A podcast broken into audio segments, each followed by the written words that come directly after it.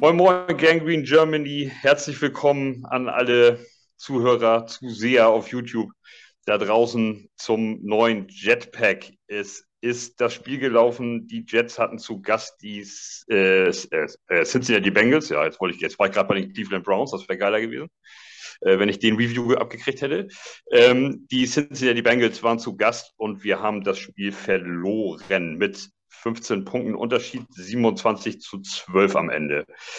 Ähm, das ist insgesamt sah das jetzt nicht so geil aus, aber wir gehen da gleich mal ein bisschen ähm, näher drauf ein. Wir sind heute ich hier oben aus Hamburg. Dann habe ich jetzt aus meiner Sicht, das ist fast Polen schon, kann man sagen. Das ist Jan aus Hannover. Moin, moin. Moin. Und da unten aus äh, Nürnberg, Franken, Bayern, kurz vor der Schweiz. Es ist beinahe das Mittelmeer. Ich habe es vergessen, wo er herkommt. Es ist Nordbaden. Julian am Start. Nordbaden. Oh Gott. Ja. Ah, ja, das ist ja Nordbaden. Äh, was ist denn da Großes in der Nähe bei dir? Ähm, naja, Sinsheim, also Hoffenheim zum Beispiel. Ne? Geht man vom Fußball. Ah, Hoffenheim. Okay, ja. Heidelberg ist eine gute halbe Stunde weg. Ne? Ah. Also denn, denn mit, mit Bayern oder Franken tue ich dir also Unrecht, ja? Also das ist äh, eher. Bayern-Fan, Bayern-Fan, aber mit Bayern habe ich, äh, bin ich nichts, nichts zu tun. Okay. Ja, aber, manche fassen das ja als Beleidigung auf. Also das ist ja. Ähm, das wäre dann für mich, wenn du mich als Schwabe bezeichnen würdest. Das wäre dann so. Ja. Ah, okay, okay. Ja, warte, das, so, das äh, geht nicht zusammen. Okay, okay. Ich äh, schreibe mal eben auf im nächsten Podcast, Julian ist Schwabe. Alles klar. Haben wir, haben wir drauf. So, Super. Männer, lass uns, äh, lass uns da reingehen. Ähm, wir haben, das Spiel fing an und äh, die Bengals bekommen den Ball und wie sollte es anders sein? Touchdown, 90 Yards Drive, äh, P. Ryan, das ist ihr eigentlicher Running Back, wenn, oder es ist einer der Running Backs, glaube ich, der dann aber auch einen Pass gefangen hat, nämlich den zum Touchdown. Und wir liegen sofort äh, 7-0 hinten. Das Spiel startet, wie ihr das erwartet habt? Oder hm. hattet ihr besser, äh, hattet ihr mehr Schwung aus dem Browns-Spiel auf dem Zettel? Wer auch immer möchte. Ich habe vergessen, jemanden anzusprechen direkt. Ich, ich fange einfach mal an. Also ich habe mir halt von der, von der Defense einfach ein bisschen mehr, ein bisschen mehr Druck erhofft. Ähm, allgemein haben wir uns, glaube ich, alle vor der Saison vor allem von der Edge viel mehr Druck, Pressures und viel mehr Sex erhofft, ähm, weil man ja wusste, dass die Cincinnati Bengals äh, O-Line in den ersten zwei Spielen 13 Sex abgegeben hat, also einer der schlechtesten war, trotz zwei oder drei neuer Spieler und einer Menge Geld reinvestiert worden ist. Habe ich gedacht, dass wenn unsere D-Line das bringt, was sie kann, und die O-Line das bringt, was sie kann von den Bengals, dann wird das ein Mismatch. Und dann haben wir eine gute Chance, wenn äh, die Top-Wide Receiver von den Bengals kaum Zeit haben, weil unsere D-Line wieder Druck ausübt auf Joe dann könnte das ein heißer Abend werden. Und da war einfach gar nichts vorhanden. Da war also fast kein Druck vorhanden. Die Bengals sind easy peasy durchmarschiert. Ähm, mir hat einfach komplett der Druck gefehlt. Mir hat auch ein bisschen ähm, der Ideenreichtum von, von dem Defense Calling ein bisschen gefehlt, vielleicht die, die Bengals mal ein bisschen zu überraschen. Es war alles sehr vorhersehbar. Ähm, da waren Misskommunikationen, die ich eigentlich gar nicht mehr sehen will äh, in der Defense. Also, und da war einfach viel zu wenig Druck auch da im gesamten Spiel. Man hat auch gegen die Browns zum Beispiel gemerkt, ähm, dass die Defense, auch bei, bei den, gegen die Ravens, äh, oft große Zeiten hatten, wo sie, wo sie eben sehr, sehr stark waren, wo sie sehr aggressiv waren. Du hast einfach gemerkt, die Defense will den Gegner unbedingt stoppen. Das habe ich gestern ein bisschen vermissen lassen. Das war bei, bei manchen ähm, Zeiten im Spiel so, aber nicht dauerhaft. Und das hat mir wirklich gefehlt. Die Bengals sind einfach easy peasy durchmarschiert. Ich bin eigentlich ein Fan davon, den Ball zuerst nicht zu kriegen, zuerst der Gegner, dann in der zweiten Hälfte den Ball zu kriegen, um nachzulegen. Bringt dir aber halt nichts, wenn du vorne rein auf die Schnauze kriegst und dann äh, hinten rein nichts mehr produzierst. Also ja, das war viel zu einfach und das sah schon dünn aus. Man erhofft sich natürlich eine Besserung, aber das war wohl nichts. Ich bin da auch komplett bei Julian. Ähm, der erste Drive ist für mich immer so, wenn es der Gegner hat, und wenn er scored, ist jetzt nicht so der Weltuntergang, weil man hat immer noch eine Zeit im ersten Quarter und auch in den drei folgenden Quartern, wo man antworten kann. Aber genau das will ich halt schon sehen, selbst wenn die gegnerische Mannschaft irgendwie scored, dass man sagen kann, okay, ähm, da ist irgendwo eine, so ein Aufbäumen, so nach dem Motto, wir wollen das nicht, aber wenn es halt passiert, dann passiert. Und das habe ich gestern nicht nur von der D-Line ähm, so vermisst, auch unsere Secondary, da war überhaupt, da war dieses Misscommunication, was eben Julian angesprochen hat, es war überhaupt nicht da und dann sitzt man da so vor und denkt sich so nach dem, nach dem ersten Drive, äh, wie geht das jetzt noch den Abend weiter? Gibt es da irgendwelche Adjustments? Da kommen wir dann später bei der Pause dazu, ähm, wo ich mir sage, so, pff, die, die, stehen, liegen da schon mit 27 oder mit 23 irgendwo vorne und äh, da muss ja irgendwas sich verändern. Kam nichts. Und wenn ich das irgendwo über die ersten zwei Quarter irgendwo sehe, dann sage ich mir immer so, ja, okay, gut, es gibt einen Grund, warum wir 30. in der äh, Defense ähm, grade-mäßig in der, dieser Saison sind. Ja, also tatsächlich, die Defense sah zum Start weg nicht gut aus, aber ich habe natürlich am Anfang so des Spiels immer Hoffnung, dass sich das irgendwie bessert. Also das, wenn du, wenn so ein Spiel beginnt, dann hast du immer natürlich so eine, manchmal eine Abtastphase und erstmal musst du reinkommen und in welche Richtung geht das und so. Die ersten ein, zwei, drei Drives ähm, kann, nehme ich immer nicht so ganz ernst und für voll. Da kannst du dann halt am Ende des Abends mal ein äh, Resümee, Resümee wie, wie, wie, spricht man das Resümee. aus? Ein, ein Fazit, ein Resümee, ein Fazit äh, von ziehen. Ähm, und das Gesamtbild am Ende des Tages ähm, zieht sich eben in Offense wie Defense äh, einfach von A bis Z äh, natürlich komplett durch. Aber als das Spiel erst äh, acht Minuten alt war oder fünf, äh, habe ich natürlich noch gedacht, okay, das klar, die müssen mal reinkommen, erstmal Moment, der erste Hit muss erstmal sitzen und so weiter. Lass mal die Offense selber erstmal scoren, das gibt ein anderes Feeling und so. Das Momentum dreht sich. Ähm, also das, ich habe ich hab noch nicht ganz so schwarz gemalt nach dem ersten Touchdown für die Bengals, aber trotzdem haben wir in keinem Spiel geführt, zu keinem Zeitpunkt, äh, in allen drei Spielen nicht. Ähm, mal äh, überhaupt irgendwann mal in einem Spiel eben die Browns mit zwölf Sekunden am Ende dann in Führung gegangen, aber das, das, das zählt ja nicht. Also das ist ja keine Führung im Spiel, die du mal irgendwie äh, mal hattest. Und das ist, das ist einfach auch nicht gut, wenn du immer hinten liegst und quasi äh, bis jetzt in drei Spielen auch dreimal komplett hinterher rennst. Ähm, das klappt dann mal einmal, Stichwort Cleveland, aber das kannst du halt nicht jede Woche erwarten. Ich glaube, das waren die letzten 20 ähm, Spiele. Ne? Wenn ich Statistik ja, richtig die letzten 20 Spiele sind wir immer hinterhergelaufen. Möglich. Ja, ja. Das ist halt. Ja. Das ist, äh, es ist einfach insgesamt natürlich schlecht. Also, wir bekommen dann den Ball, kriegen dann, äh, machen ein paar Yards, nicht so dramatisch viel, kommen in Field Goal Range und bleiben dran. Äh, machen das Field Goal durch äh, Greg Sülein 38 Yards und es steht 7-3. Das ist ja dann immer erstmal okay, du, du scorest und bist irgendwie drin im Spiel. Ähm, dann äh, machen die Bengals ein, äh, bekommen die Bengals von uns natürlich den Ball und äh, äh wir produzieren Fumble. Jamar Chase ähm, kriegt den Ball rausgeschlagen von, ich hab's vergessen, Bosley hat recovered, aber er hat den Ball da rausgeholt. Ja. Ja, ja, ja, genau. Den hat er sich selber, genau, den hat er sich selber, da ging sofort heiße Diskussion los. War das für euch ein Fumble? Jan, war das ja. für dich ein Fumble oder war das für dich? Auf ja. jeden Fall. Also wenn man das jetzt auch in dem immer im Replay sieht, ähm, es ist ja dieses äh, Ball in Motion äh, Rule, so nach dem Motto, okay, wenn der Quarterback irgendwie den Ball irgendwie versucht zu werfen, werfen oder irgendwas damit zu machen und dieses berühmte Vorwärtsbewegung ähm, da ist und da wird er rausgeschlagen, dann ist es halt ein Fumble. Und ähm, da gibt es für mich immer keine zwei Meinungen, dass da irgendwie immer so drüber diskutiert wird. Ähm, es gibt klare Sachen, äh, was Strafen und äh, was Fumbles angeht. Wir hatten auch innerhalb äh, äh, des ganzen Spiels haben wir auch Strafen, über die muss ich nicht diskutieren. Da guckt man sich das Replay an und sagt, jo, äh, was machst du da für einen Scheiß? Also da kommen wir vielleicht noch später zu äh, bei JFM.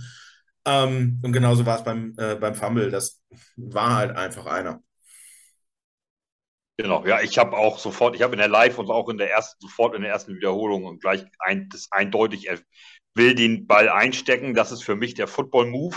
Ja. Und wenn das nicht klappt und er haut sich den gegen eine Rippe oder gegen das Knie und der fliegt ihm vorne raus, dann ist das ein Fumble. Das ist ein klarer Football-Move für mich gewesen. Das haben sie auch sofort so gegeben. Aber es gab bei uns in der WhatsApp-Gruppe äh, ja doch erstmal so vier, fünf, sieben Leute, die gleich schrieben, oh Gott, das ist kein Fumble, den geben, den nehmen sie zurück und so. Und das, ich habe da sofort eindeutig gedacht, das ist ein Fumble. Ähm, das ist natürlich so ein Moment, wo sich so ein Spiel dann in deine Richtung drehen kann. Äh, jetzt müssen wir natürlich mal scoren. Das machen wir mit einem 21 Yards Field Goal und schließen an auf 7-6. Das ist mir persönlich zu wenig. Ich erwarte dann aus der Feldposition, ähm, es war in der Bengals-Hälfte, äh, ähm, haben wir den, haben wir den äh, Fumble recovered, äh, erwarte ich dann Touchdown.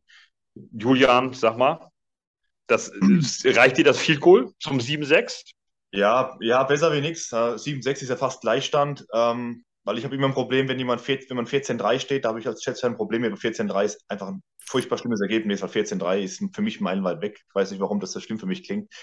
ähm, ja, ein Field Goal ist besser, besser wie, wie äh, ist, ist, besser wie gar nichts, aber wenn du halt so nah schon bist und in der gegnerischen Hälfte bist, dann kann da schon mal ein Touchdown dabei rumkommen. Vor allem, wenn man die Optionen sieht, die Joe Flacco in dem Spiel hatte. In dem Drive erinnere ich mich jetzt nicht 100% dran, aber ich habe jetzt, ich habe jetzt noch nicht ähm, die, die alle 22 gesehen, also komplettes Spielfeld. Ich habe die Wiederholung in 40 gesehen, habe aber auch ähm, viel gelesen von Michael Lernia und Julio Jets. Der hat wirklich komplett jedes Play nochmal auseinandergenommen. Und es hat sich das bewahrheitet, was ich befürchtet habe. Wir hätten einen Touchdown machen können. Joe Flacco hatte sehr, sehr oft ein, zwei, teilweise sogar drei Receiver frei stehen und hat sie einfach nicht gesehen. Ja. ja. Und das, das ist ja noch die, ja, das ist ja noch, das eine Statistik hat mich gestern wahnsinnig erschreckt. Wenn Julian sagt, er hatte zwei oder manchmal sogar drei Receiver frei, die er hätte anwerfen müssen. Und dann hat mich eine Statistik gestern wahnsinnig geärgert und eine, wo ich wirklich Rampage gegangen ist. Wer war unser bester pa Passempfänger? Garrett Wilson. Nee, Tyler Conklin. Genau, ein Tight End. Warum ein Tight End? Ja. Wir haben letzte Woche und auch uns die Woche davor so, ähm, so darüber ähm, gefreut, dass wir endlich mal einen Wide Receiver haben, den wir zuwerfen können. Und wenn du jetzt so, so sagst, so ja, okay, ähm, wir hatten da immer ein oder zwei offene äh, äh, ähm, äh, Passempfänger und dann ist unser bester Receiver ein Tight End. Ja da fragst du dich dann so, wann können wir Flecko wieder benchen, äh, dass da irgendwie was für, für sich verbessert? Diese Woche, wenn Zach Wilson kommt. Man muss natürlich auch sagen, ja. zu seiner Verteidigung, die O-Line war vor allem auf Tackle George Fenton, dann auch Conor McDermott, also war unterirdisch. Also der hat ja so auf die Schnauze gekriegt, aber trotzdem, das erwarte ich eben von einem Veteran, dass er eben das auch mal riecht, dass eben ein 280-Pfund-Typ in den Rücken springt. Da hat er komplett gar nichts gemerkt. Oder dass er einfach mal die zwei Schritte aus der Pocket rausgeht, das reicht oftmals schon, weil die Separation da war. Garrett Wilson hat im Durchschnitt 3,4 Yards Separation geschnappt. Das war mehr wie Jamar Chase und alle Receiver in dieser Woche. In dieser Woche, Woche 3, hat Garrett Wilson mit die meiste Separation geschafft von allen Receivern in der League. Das heißt, er war freigestanden. Wie viele Yards hat er gemacht? Wie oft hat er den Ball gekriegt?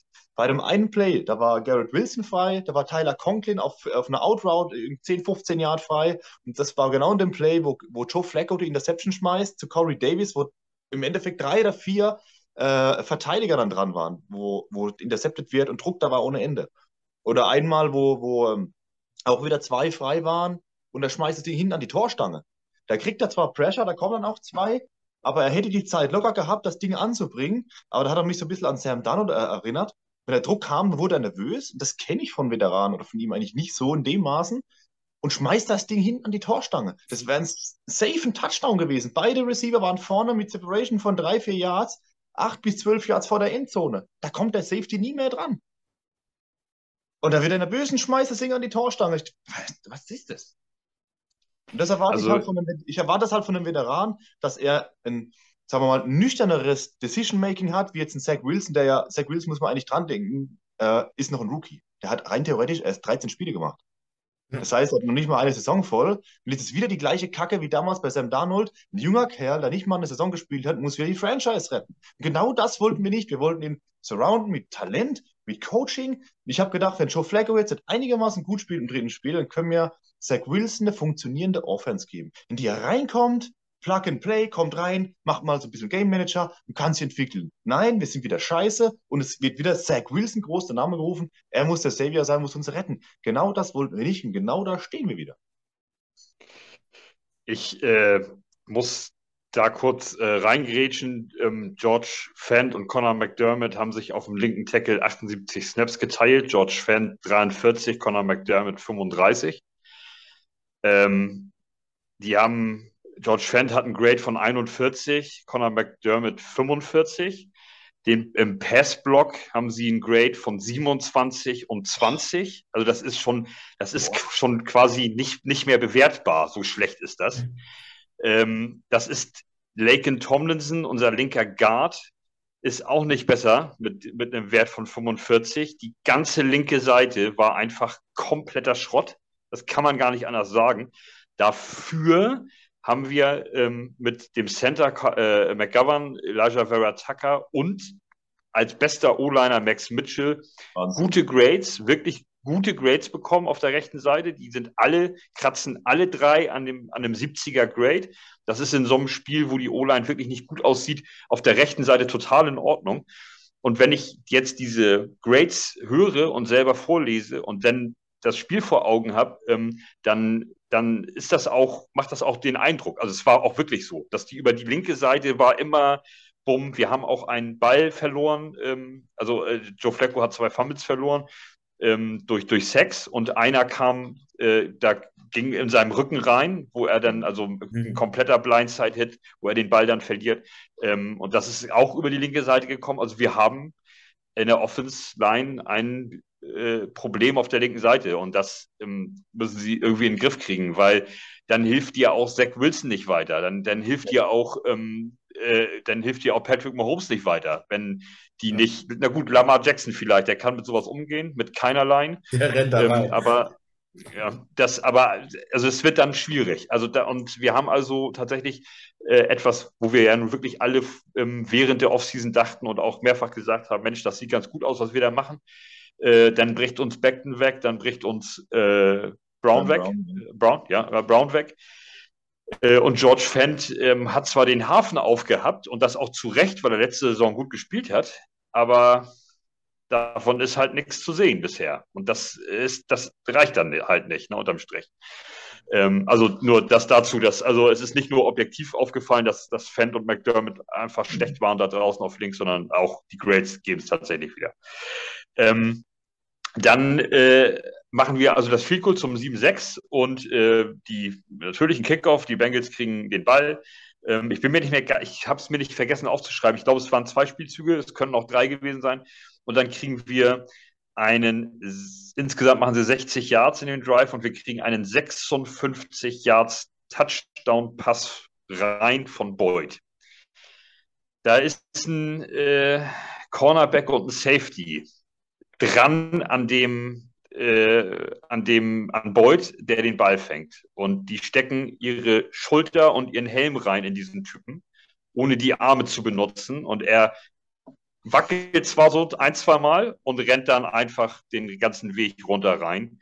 Mhm. Das, also da bin ich, das ist, ist ja nun auch blöderweise meine Position, äh, die ich lange gespielt habe. Also da bin ich, da bin ich vom Stuhl gefallen. Das ist ja also wirklich dermaßen schlecht gewesen. Also ähm, gerne, Julian, sag mal gerne, dein Ein hast du die Szene vor Augen? Ja, ja, sag mal also, gerne deinen Eindruck. Also im ersten Moment habe ich gedacht, okay, das war, sieht einfach äh, unglücklich aus, weil so in einem Bruchteil von einer Sekunde, wenn da zwei reinrauschen, dann denkst du vielleicht, okay, nimm du ihn, ich hab ihn, ja, äh, und zögerst vielleicht den Moment, sowas. Und dann passiert das, dass beide nur so halbherzig reingehen und nicht so wirklich ihn treffen, sich selbst, glaube ich, noch ein bisschen behindern und dann ähm, kriegt er von beiden so ein bisschen Druck, aber dreht sich dann irgendwie raus und ist dann frei. Sah sehr, sehr unglücklich aus. Ich denke, da kannst du vielleicht noch mehr dazu sagen. Du hast ja mal äh, lange Safety und Cornerback, glaube ich, gespielt.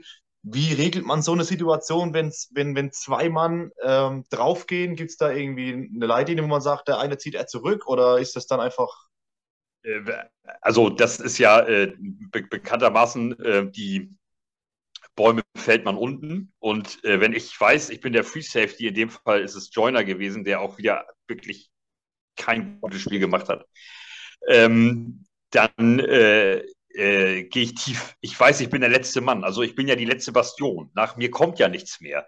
Nach mir ist, ist dann, muss dann irgendeiner von den Kameraden quasi, ein Cornerback wahrscheinlich, dermaßen schnell rennen, um da noch wieder ranzukommen, das, kann, das kannst du mit dem Linebacker vergessen. Also das, das schaffen die einfach von der Geschwindigkeit her nicht. Ähm, mit Glück ist dein anderer Safety, dein Strong Safety, nicht ganz runtergekommen auf die, auf die Line, um da irgendwie den Run zu supporten oder hat auf irgendwas gebissen und ist noch irgendwo in der Nähe. Aber in dem Fall war es nicht. Der äh, Whitehead war weg. Ähm, der, war, der war unten, um, hat auf irgendwas gebissen oder ist äh, zum Run-Support gegangen. Und Joyner ist halt der letzte Mann. Und dann ähm, ist, ist erstmal das A und O also das geht ja, das lernt man ja im Training über, über die Jahre hinweg und das geht ja auch in Fleisch und Blut über. Der Catch ist gemacht, der Spielzug ist complete. Jetzt geht es darum, das Worst-Case-Szenario zu verhindern, nämlich den, diesen 56-Yards-Touchdown. Äh, das bedeutet, ich krall mich an diesem Typen fest und halte irgendetwas fest. Äh, zieh ihn runter. Und wenn ich das nicht schaffe, weil das in der Bewegung ist, dann halte ich ihn fest und hänge mich dran, mach ihn langsam, dass der Nächste da noch hinterherkommt, um, um Gang-Tackling zu machen. Das, das, was er macht, ist das, was, ist, was absolut nicht geht. Das ist das maximal Falscheste, was du machen kannst. Den Kopf da einfach nur reinstecken in der Hoffnung, der fällt schon um. Und dann fällt er eben nicht um und dann passiert genau das. Und das ist also, das ist ein ganz furchtbarer Fehler. Und das kann man von einem, Rookie, das, das kann mal passieren, so ein Highsporn und so. Wenn Gartner jetzt zum Beispiel mal so in so einen Typen reinschrubbt, äh, mit dem Kopf voran oder mit der Schulter und dann denkt, das reicht irgendwie. Aber das, das kannst du von Joiner nicht, also das kann er nicht machen. Also das bei aller Liebe, das ist, das ist eine Katastrophe. Äh, und das, das, sowas ist auch mal ein Genickbruch. In, so einem, in einem engen Spiel ist das, ist das, ist das, kann das sowas natürlich mal ein Genickbruch sein. Ähm, dazu hat uns eine, eine Twitter-Frage erreicht, die auf die äh, Kommunikation einging, äh, ob, ob Safety und äh, Cornerbacks äh, nicht besser, also ob da ein Kommunikationsfehler herrscht und in wie man kommuniziert, in welcher, äh, in welcher, äh, ob, wenn man in der Mannverteidigung oder in der Zonenverteidigung ist. Ähm, wer hat da welchen Mann und wie wird das da kommuniziert? Das kann ich kurz einstreuen jetzt, das wollte ich am Ende machen, aber jetzt sind wir gerade bei Safety und Cornerback. Äh, das, äh, also eine Man ist klar, dann hat ein Mann natürlich eine Manndeckung, dann hast du einen Mann und dann bleibst du an dem dran und äh, wenn der quer äh, auf, auf die andere Seite, wenn, wenn er der rechte Receiver ist und läuft nach ganz links in die, in die Endzone-Ecke, dann läufst du da mit, das ist dein Mann, also das ist eine Mannverteidigung, da gibt es keine Art Kommunikation. Ähm, da ruft man natürlich trotzdem mal, äh, wenn du mit einem quer übers Feld läufst, dass dein dass dein äh, Safety zum Beispiel weiß, dass du in seinem Rücken mit einem Receiver äh, langläufst, ähm, weil der hat ja dann auch selber einen Mann bei einer Mannverteidigung, das ist ja klar. In der Zone sieht die Welt natürlich schon anders aus. Da hast du halt eben eine gewisse Zone. Ähm, das kann eine Flat Zone sein oder ein tiefes Drittel, eine tiefe Hälfte, je nach Formation und was auch immer dort äh, kommt. Und da gibt es ganz klare Rufbefehle, die auch jeder kennt und die in jedem Training ähm, gemacht werden äh, und irgendwann in Fleisch und Blut übergehen. Da hat jedes Team eigene Calls. Oftmals ist es sowas wie In oder Out, einfach auch nur, dass ein Outside-Linebacker und ein Free Safety, ohne dass er hinguckt, hört von einem Cornerback äh, in, in, in, in. Das bedeutet, der Receiver äh, läuft zum Beispiel so 10 Yards und rein, dass der Outside-Linebacker und der, und der Safety ähm, over the top äh, auch hören vom Cornerback, ich habe hier einen Mann äh, und der verlässt jetzt meine Zone und kommt, läuft durch die Linebacker-Zone in die Safety-Zone. Das ist eine, eine, Kommunikation, die muss stattfinden. Und das ähm, habe ich auch schon zwei, dreimal gedacht, dass es bei uns leicht hapert. Aber so wirklich vorstellen kann ich es mir nicht, weil dafür spielen Gardner und Reed einfach zu gut, ähm, dass die zum Beispiel diese Befehle auslassen. Ähm, Whitehead hat nicht die Hauptaufgabe, da hinten die Coverage zu decken. Der ist sehr viel im Run-Support unterwegs. Und äh, das, äh, dann ist es natürlich schwierig, dem einen tiefen Pass anzukreiden, wenn er eigentlich runter soll, falls da ein Running Back kommt. Ich kann es mir nicht so richtig vorstellen, dass es da Kommunikationsschwierigkeiten gibt, aber ähm, in der Regel äh, funktioniert so äh, in etwa eine Kommunikation. Es sind relativ einfache Rufbefehle, und die müssen trotzdem natürlich stattfinden, dass eben, wenn in deinem Rücken jemand langläuft oder ähm, hinter dir in eine Zone kommt und jemand anderes sieht das, dass dann das eben auch Bescheid gegeben wird. Also so viel dazu. Das war eine Frage, die uns erreicht hatte. Ich sollte das mal erklären. Ich ähm, dachte, ich streue es jetzt schnell ein. Äh, also Ja. ja, bitte? Ja, aber genau das ist ja dann die Frage, die man sich stellen muss an der, an dieser Stelle.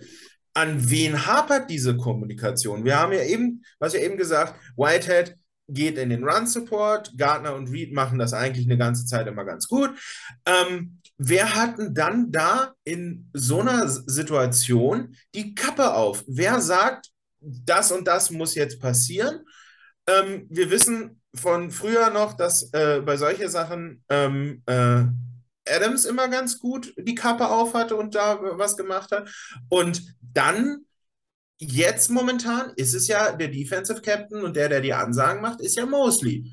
Und dann muss ich sagen, dann ist er es irgendwo schuld, der einfach diese Misscommunication, weil es gibt ja irgendwo immer der Kopf, der diese ganze Sache zum Einsturz bringt. Und es sei denn, die sagen sich, Mosley ist für Linebacker D-Line äh, für die äh, Sachen an und sagt zu, seinen, äh, zu seinem Backfield, ähm, ja, ihr regelt das schon untereinander. Und dann kommt sowas zustande oder macht er dann auch irgendwie hinten? Nein, ich, de ich denke mal, dass der Mosley gibt ja die Playcalls durch. Also der gibt ja an die komplette Defense den Call durch, was zu spielen ist.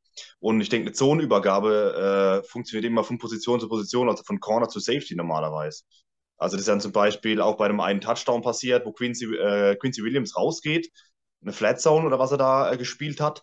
Dann hätte er eigentlich ähm, eine Innenzone gehabt, glaube ich. Das ist dann einfach eine, eine, Misskommunikation zwischen der jeweiligen Position, zwischen Outside Linebacker und Safety oder zwischen Corner und Safety, ähm, weil das normalerweise vorgegeben ist. Oder einfach, dass, was weiß da nicht, ein Spielzug falsch verstanden worden ist. Ich kann mir nicht anders erklären, wie schon zum Beispiel Quincy Williams rausgeht zu seinem, zu seinem Mitspieler, wo nur ein Receiver ist und seinen komplett blank lässt. Also muss vielleicht dann entweder Misskommunikation oder falschen Spielzug verstanden oder ich weiß es nicht. Weil normalerweise, ähm, soweit ich weiß, ist Zonenübergabe von Position zu Position, wie es jetzt ähm, Malte erklärt hat, wie das zu, auch beim Touchdown noch zustande kam, das sah schon ziemlich dumm aus. Ähm, weiß nicht, ob da Quincy Williams irgendwie einen falschen Call verstanden hat oder so, das müssen wir mal genauer erörtern. Sah auf jeden Fall auch dünn aus. Also die, ähm, für gewöhnlich ist das, wenn wir hinten mit drei äh, DBs spielen, also zwei Cornerbacks äh, links und rechts und ein Safety, der eben hinten bleibt und wir haben drei tiefe Drittel, dann hast du Außenlinie zur Hashmark, das Innere zwischen den Hashmarks und, Außen und Hashmark zur Außenlinie. Das sind quasi die drei Zonen. Jetzt ist es natürlich so, wenn ich ein, als Cornerback dann einen Receiver habe, ähm, ich, er kriegt den ersten äh, Bench mit und äh, dann läuft er, geht in seine Route und jetzt verlässt er meine Zone, weil ich ja nur quasi als Cornerback Außenlinie zum, bis zur Hashmark habe. Dann ist sofort der erste Blick nach links, also wenn ich der linke Cornerback bin, äh, nach links kommt einer rein in meine Zone, es kommt keiner rein, ich gehe einfach nochmal drei Schritte mit und verlasse meine Zone und äh, übergebe ihn in die nächste Zone und stelle dann sicher, dass der Safety das sieht, dass ich ihm hier einen Mann bringe. Und äh, das ist halt natürlich eine Sache, die in der NFL unglaublich schnell ja auch vonstatten geht. Und da kann natürlich mal ein Fehler passieren. Und das ist ja auch das, wie eine Offense äh, ihre Routen aufbaut, ist ja klar. Also die, die wollen ja, also das ist ja logisch. Die, das Ziel der Offense ist ja, dass da hinten irgendwo bei einem Passspiel ein Fehler passiert, dass da die Routen werden dann so zusammengeschnitten und so gelegt, dass, dass da hinten irgendeine Misskommunikation das zulässt, dass du in eine 1 zu 1 Situation kommst oder dein Receiver eben blank steht. Wir laufen unsere Routen übrigens sehr gut in unserer Offense. Denn wir haben in fast jedem Passspiel zwei oder drei Leute offen. Mehr geht nicht. Nur, nur wir werfen da nicht hin. Also, und wir haben jemanden, der das nicht sieht. Und das ist, das ist scheiße. Also, das ist äh, zum Beispiel wir, deswegen finde ich dieses ähm, Lafleur-Ding, ist die Offense zu kompliziert für die Receiver? Glaube ich nicht. Die machen eigentlich einen guten Job. Der Ball kommt da nur nicht an. Und das ist, na, dann reicht es natürlich nicht. Also das ist, ich muss dann auch schon mal dahin werfen, das sehen und dahin werfen. Ähm, ich, ich, am Ende, wenn wir durch sind, dann können wir nochmal auf Joe Flecko etwas genauer eingehen. Der hat auch ein unfassbar gutes Grade gekriegt, ähm, was uns alle überrascht hat.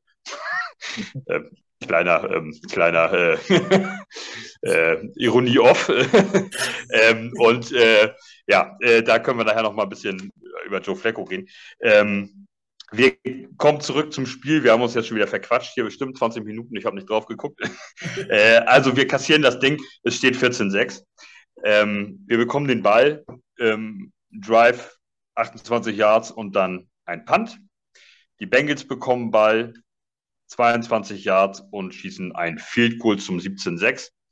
Ähm, normaler Spielablauf. Ist euch da irgendwas, möchte jemand irgendwie was sagen äh, das, zu diesen beiden ja. Drives? Das, da ist, ja, also glaube ich, gar nicht viel gewesen. Mit dem Field Goal, äh, was mich da wieder aufgeregt hat, ähm, die Strafen, die wir einfach kriegen, das war ja schon vor, in dem Touchdown Drive vorher, war es ja äh, dieser dumme, dumme Hit äh, von JFM. Ja. Ähm, wo du mhm. da einfach nur sitzt und sagst so, Alter, lad doch den Kopf da weg. Ähm, das, das ist mir unbegreiflich, wie wir immer wieder diese, diese Late Hits und äh, diese ähm, Dings machen und auch jetzt in dem Field Goal Drive. Äh, du hast da irgendwie, ähm, ähm, ich glaube, es war Joiner irgendwie, der wieder so ein Ding baut, wo ich mir sage, so geil, ja, wieder eine 15 Charter. Ich meine, der, der Drive an sich, oder ähm, die, die sind schon 45 Yards gelaufen ja. äh, durch, oh, ich weiß nicht wen. Ich glaube, Higgins war das oder sonst irgendjemand. Äh, der hat sich ja dann auch noch verletzt. Und dann kriegen die nochmal 15. ich glaube, äh, glaub, das war ein Pass, ne? Das war, ja. glaube ich, ein Pass, oder? Ja, das war. Ja. 45, 50 Yards und dann nochmal eine Strafe, Half Distance to the Goal Line. Das waren, ich glaube, dann 75 Yards, war ich fast ein kompletter Drive mit einem Zug. Ja. Und das war, äh, un, das war Unnecessary Roughness, ne? Ja. Der Call war, glaube ich, Unnecessary Roughness, wenn mich nicht alles täuscht. Das war gar nicht, das war gar nicht ähm, ähm, Late Hit, sondern ja. Äh, das war auch noch, das war auch noch eine Strafe, wo ähm, jeder Coach im Dreieck springt, weil äh, so eine Late Hit Strafe oder ein Fallstart oder oder dieses ähm, äh, fünf Yards Face Mask im Tackle in, in das, so, das sind Sachen, die einfach mal passieren. Das ist alles cool. Da wird kein Coach der Welt irgendwas sagen. Aber diese persönlichen Strafen, die einfach nämlich nur im, ja, gegen den Gegenspieler persönlich gehen, was anderes ist es nicht. Er ist gefrustet und schubst ihn noch um. Das ist einfach, äh, ja, dämlich. Und da ist jeder Coach auf der Welt und gerade wenn du NFL-Format hast, der springt im Dreieck. Also das, äh, das, das ist also, ja, ja. Und es, ganz, meine, ganz dumm. Es war, war eine Szene, ähm, und das ist für mich irgendwie so diese Aussage von Veteran zu Rookie, äh, was in der Defense ist. Es gab äh, John Franklin Meyer, der hat so viele Saisons hinter sich, ähm, macht da diesen, diesen Cop-Move, wo ich mir sage, so, Alter, du müsstest das doch besser wissen. Genauso Joyner, der ist lang genug in der Liga, dass er so, solche Strafen nicht produzi produzieren kann. Und eine Sache, die ungeahndet blieb, die ich aber sehr interessant fand, war, ähm, es gab eine Szene ähm, bei irgendeinem Drive irgendwo, da steht Gardner und macht, jetzt für die YouTube-Leute, den hier. Und Jamal mhm. Chase mhm. steht neben ja, ihm und sagt, äh, Digga, halt mal hier den Ball flach, du liegst zurück, komm mal wieder Dings. Ähm, und das, das ist ja dieses, ähm, das wird ja auch ganz gerne gepenaltied, wenn man so übermäßig feiert. Und ähm, da sage ich, okay, Source, du bist eine coole Type, dass du da so ein bisschen übermäßig feierst, ist okay. Rookie-mäßig kannst du dir das erlauben. Jamar Chase, dass er gleich handgreiflich wird, finde ich over the top. Aber das ist so irgendwie dieser Unterschied. Ähm, unsere Veterans produzieren Unmengen an Penalties ja. und unsere Rookies, denen erlässt man es sozusagen wegen der Unerfahrenheit. Und dann, gerade was diese Penalties angeht, denke ich, dass das bei uns wirklich so diese Game-Momentum-Changer sind, äh, womit wir uns immer wieder ein von Latz hauen.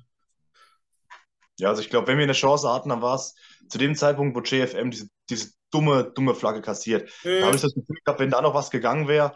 Ich meine, dass er auf ihn drauf fliegt in Vollgeschwindigkeit, das kann ich noch irgendwie nachvollziehen. Ja, deine 130, 440 Kilo stoppst nicht einfach so ab. Aber dass er eben sieht, der, es ist zwar eine schnelle Situation, aber du siehst, der Ball geht raus und dann kommen erst die Arme von ihm, wo ich noch wegschoben. Da weiß jeder, da kommt eine Flagge. Und das, da war wirklich so das Momentum gekillt, weil da hatte ich noch das Ding, okay, da können wir vielleicht noch was drehen. Dann kam diese dumme Flagge, wo ich wirklich auch im Dreieck gesprungen bin, was für, für ein Arsch war. Ja, weil es auch nicht sein muss. Ja, du musst dich einen gegnerischen Quarterback noch zu Boden schubsen oder hauen, weil du genau weißt, äh, es gibt eine Strafe und bringt dir auch nichts. Und das war wieder auch von den Veterans, wo die Rookies wirklich eigentlich disziplinierter sind mittlerweile. Die Kacke, die bei uns, die größten Fehler, die passieren, kommen von Veterans, wo man eigentlich sagt, ey, normal sind das Rookie-Dinger. Nein, die kommen von den Veterans. Die hauen oftmals solche Dinge raus und sagst, was treibt ihr denn da? Also, ja, das, äh, das ist äh, äh, schlecht gewesen, das kann man nicht anders sagen. Ähm, dann, äh, äh, wo waren wir? Punt 28 Yards. Äh, genau, das, dann schießen sie das Field zum 17-6 und dann steht es ja auch schon wieder, du hast schon wieder jetzt ein Two-Score-Game und dann, das, dann wird's das macht es ja nicht einfacher. Also das ist ja dann, das ist ja, es macht es ja einfach nicht einfacher. Da wirst du, das ist dann, äh, wenn du, wenn du die New York Jets bist und hast einfach Schwierigkeiten, Punkte zu produzieren. Und das hast du ja ähm, gezeigt im ersten Quarter und Anfang des zweiten Quarters, dass wir eben ja, selbst gute Chancen, wenn wir in der Hälfte der Bengals einen Fumble recovern, dann einfach auch nicht genug Punkte machen, sondern dann auch ein Field Goal schießen und dann hast du X mit einem Two-Score-Game hinten da war der erste Moment am Abend, wo ich gedacht habe, ah, jetzt, ähm, also jetzt muss schon wieder beinahe so eine Art Wunder her wie gegen die Browns, um das zu drehen, weil jetzt, jetzt fangen sie an, uns davon zu laufen. Das war, war so mein Feeling, als, äh, als, äh, als wir das, äh, als wir das Field Goal zum 17-6 dann kassiert haben. Äh, Im nächsten Drive ähm, schmeißen wir eine Interception, aber äh, das ist jetzt eine Sache. Die andere Sache ist, dass Wilson da äh, einen auf die Rippen gekriegt hat. Ich denke, dass er einen auf die Rippen gekriegt hat und ihm die. Luft nur wegblieb.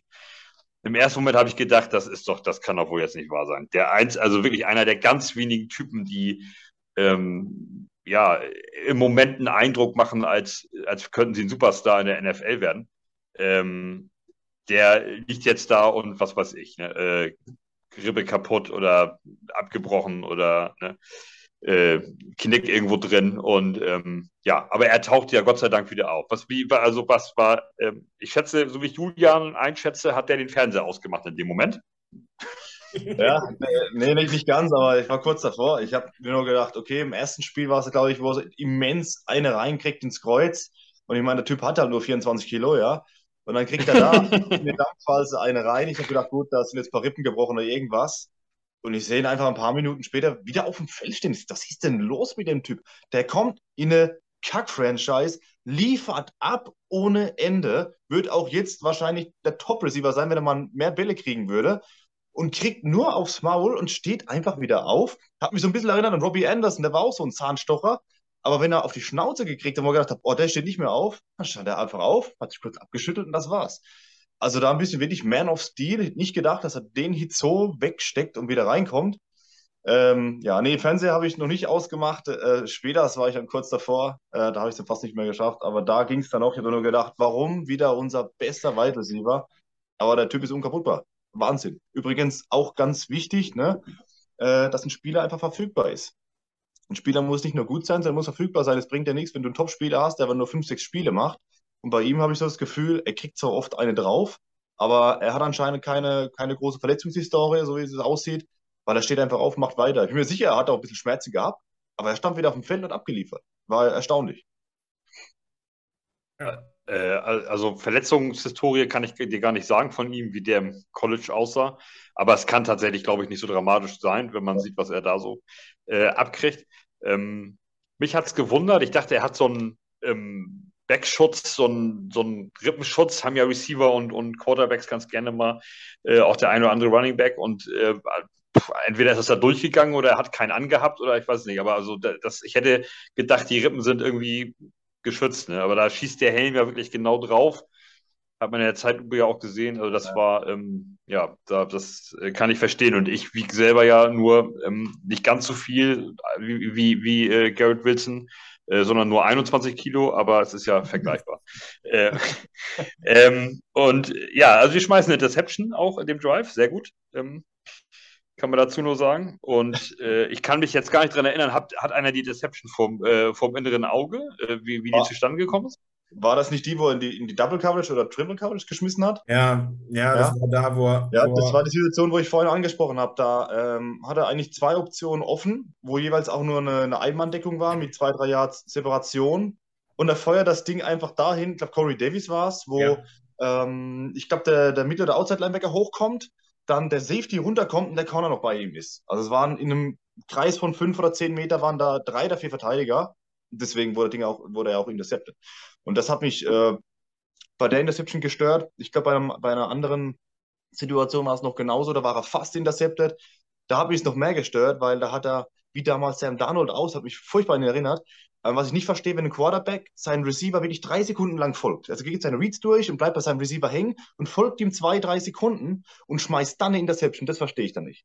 Wenn man Linebacker kreuzt, wenn mal irgendwas schnell passiert, das ist irgendwie okay. Aber wenn ein Veteran-Quarterback seinen Right Receiver mit den Augen verfolgt, dann hat er ja das Spielfeld im Blick und schmeißt das Ding komplett zum Gegner. Dann verstehe ich das nicht, weil das musst du einfach sehen. Und da hat er, muss er doch gesehen haben oder gelesen haben, dass der Safety runterkommt, dass der Corner in der und der Linebacker noch nach hinten schiebt und dann schmeißt er das Ding dahin. Und die anderen beiden war in einer, waren in einer ähm, 1 zu 1 Coverage, wo die Interception Rate natürlich deutlich geringer ist, wenn da nur ein Gegenspieler ist, vor allem wenn noch drei Yards Abstand sind. Furchtbar schlechte Interception. Ich weiß gar nicht, ob er da unter Druck war. Ich glaube, da war er sogar gar nicht unter Druck mal. Äh, ja, was macht er denn da? Also wirklich, ich war, war enttäuscht, weil von einem Veteraner warte ich solche Fehler eben weniger. Hm. Also man muss leider sagen, ähm, zu Flecko, ich habe ja, ähm, bevor die Saison losging, war ich ja 100 pro äh, Flecko, dass der ja, startet vor Mike White.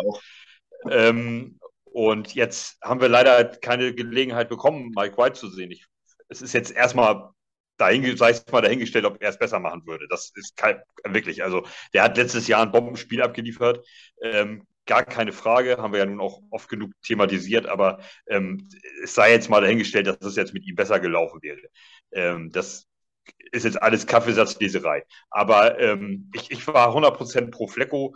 Ähm, aber man muss jetzt einfach mal ganz ehrlich sein zu sich selber und zu der Franchise, ähm, äh, zu dem Team. Äh, er hat bis jetzt drei Minuten krass abgerissen von drei Spielen. Und ansonsten war es den gesamten Rest der Zeit war einfach nicht gut. Es war einfach nicht NFL gut genug für eine NFL, für ein NFL-Team.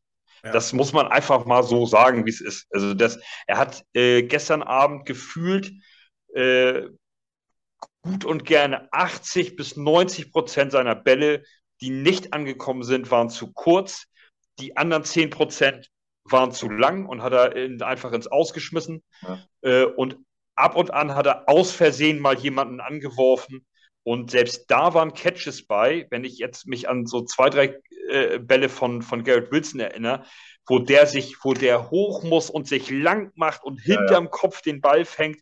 Ähm, also auch einfach beschissen geworfen. Man wirft auf die Nummer von deinem eigenen Receiver und nicht, äh, nicht über seinen Kopf rüber. Also das ist teilweise, das ist einfach wirklich nicht mehr gut. Und wir, wir müssen jetzt sehen, dass wir da mal jemand anderen einfach an den Start kriegen. Also leid mir das tut. Ähm, weil ich dachte echt, naja, Veteran und so und irgendeine Verbindung hat er mit Zach Wilson. Die waren da zusammen da in irgendeiner Sommerhütte mit, mit äh, lauter Receivern und sowas und haben da irgendwie äh, zusammen privat trainiert und so eine Geschichten. Die haben irgendeine Verbindung, äh, Freunde, Kumpels, Arbeitskollegen, wie auch immer man das ähm, bezeichnen will. Irgendwie ist da was zwischen den beiden. Das ist auch total in Ordnung. Aber ähm, das Spielerische, dafür reicht es einfach nicht mehr. Äh, zumindest in diesen drei Spielen. Bis auf natürlich diese zweieinhalb Minuten gegen Cleveland mal ausgenommen. Auf der anderen Seite muss ich auch da sagen, ähm, den, den Ball auf Corey Davis, den 66 Yards Touchdown, den hätte auch ich hingekriegt. Der ist so alleine, da, den kannst du eigentlich gar nicht vorbei Ja, wobei, da muss ich, muss ich aber sagen, den hättest du vom, vom Platzieren, hätte den jeder hingekriegt. Aber ich glaube, von der Armstrength hätte ein Straveler oder ein White hätte den nicht so hingekriegt, weil White hat einfach nicht den, äh, den, den Arm, um den zu werfen. Deswegen würde ich sagen, Credits zu Flecko. Aufgrund von Flecko haben wir letzte Woche gewonnen. Aber im Spiel gegen die Ravens und auch jetzt gegen die Bengals haben wir aufgrund von Flacco verloren. Die, die Feststellung könnte man wirklich jetzt an der Stelle machen. Und das ist für mich an der Situation, ähm, ich kann absolut das gesamte MetLife Stadium irgendwie äh, verstehen, dass die ja. ab einem gewissen Zeitpunkt einfach nur noch gerufen haben, Mike White, Mike White. Weil ich saß hier genauso und ich hätte, ich hätte mir gesagt, Walmart-Kassierer vom Parkplatz, Walmart-Kassierer vom Parkplatz. Ich wollte ihn ab einer gewissen Zeit einfach nicht mehr sehen. Ja. ja. Äh, ich, ich, äh, also das ist das eine. Das andere sind äh, Fleckos Entscheidungen. Da, ähm, äh, ich weiß nicht genau, ob er es selber entschieden hat, tatsächlich bei dem einen Pass, aber ich unterstelle es ihm einfach mal. Äh, wir sind einmal in der Situation, dass wir einen dritten und 25 haben an der eigenen 30. Ich weiß, dass mit Knut, ich äh, sch, äh, schöne Grüße. Wir haben gestern Abend im Auto auf dem Rückweg noch da 20 Minuten heiß drüber diskutiert und sind zu dem Schluss gekommen, dass es, ähm, dass es äh, Coaching, äh, also äh, Coaching-Einstellungen gibt, die sind sehr, sehr konservativ, das wäre Knut. Und es gibt welche, die sind sehr ähm, risky, äh, no, äh, high risk, high reward, das wäre mehr so ich in so einer Situation. Ähm, beim dritten und 25 an der eigenen 30 schmeißt Joe Flecko auf die Line of Scrimmage zum, ich glaube, Hall, zum, zum Running Back und der macht noch fünf Yards und wir haben dann, oder sechs oder sowas, und wir haben dann vierten und 19 oder so und panten den Ball weg. Ich für meinen Begriff schicke fünf Receiver, äh, ein Tight End, drei Receiver, zwei Running Backs, was auch immer, in, in der Shotgun, egal, schicke ich alle fünf in verschiedenen Routen auf den Spot, wo der First Down ist. Und da geht der Ball hin. Und wenn er gefangen wird, dann ist es ein First Down. Und wenn er nicht gefangen wird, dann ist es scheißegal, ob ich von der eigenen 30 oder von der 36 pante. Ähm, weil das ist für den Panther, das macht einfach keinen Unterschied. Und wenn es eine Interception ist, wenn ich noch weiter schmeiß, weil, weil die Routen noch weiter als, als der First Down Marker sind, ähm, und ich schmeiße eine Interception an die Bengals 30, dann ist es so, als wenn wir gepantet hätten. Es, du, du, hast in diesem Moment einfach für mich keinen Verlust. Es ist dann, es ist egal. Du kannst in der Situation Risiko gehen. And high risk, high reward. Wenn es kommt, schmeckt's. Wenn es nicht kommt, ist es egal. Wir hätten einen Versuch später sowieso gepantet und sie wären an der 30, 20, 30 gestartet. Dann sagt Knut, ich hoffe, ich darf das jetzt hier erklären, also erzählen und nicht aus dem Nähkästchen plaudern, aber es geht ja nur um Football, das ist ja jetzt irgendwie nicht sonst was für ein Geheimnis. Dann sagt Knut zu mir zu Recht natürlich, ja, Interception, die kann ja auch return, dann rettet er das Ding 40, 50 Yards wieder zurück. Das kann im Punt-Team ein Versuch später genauso passieren. Ja. Das ist also äh, völlig irrelevant. So, und das ist für mich ist das, für mich ist das eine Fehlentscheidung, entweder vom Coaching-Staff, wenn die sagen, pass auf, schmeiß den Screen da, ähm, oder eben von Flecko, wenn er selber diese Entscheidung trifft. Das andere Beispiel ist bei einem vierten und ich weiß es nicht mehr, vierter und drei oder irgendwas, was wir hatten. da, schmeißt der, da schmeißt er die Riesenbombe. Da schmeißt er 45 Yards tief. Das ist doch geisteskrank. Da habe ich, da habe ich vier kleine Slants, die nur fünf Yards gehen oder sieben Yards tief sind meine beiden Tight Ends ein Slant nach außen, meine beiden Receiver ein Slant nach innen. Das sind vier Slants plus ein äh, Running Back, der, ähm, der, so eine, der so einen ganz flachen Out läuft an, auf der Line of Scrimmage oder auf, dem, auf der First Down Markierung.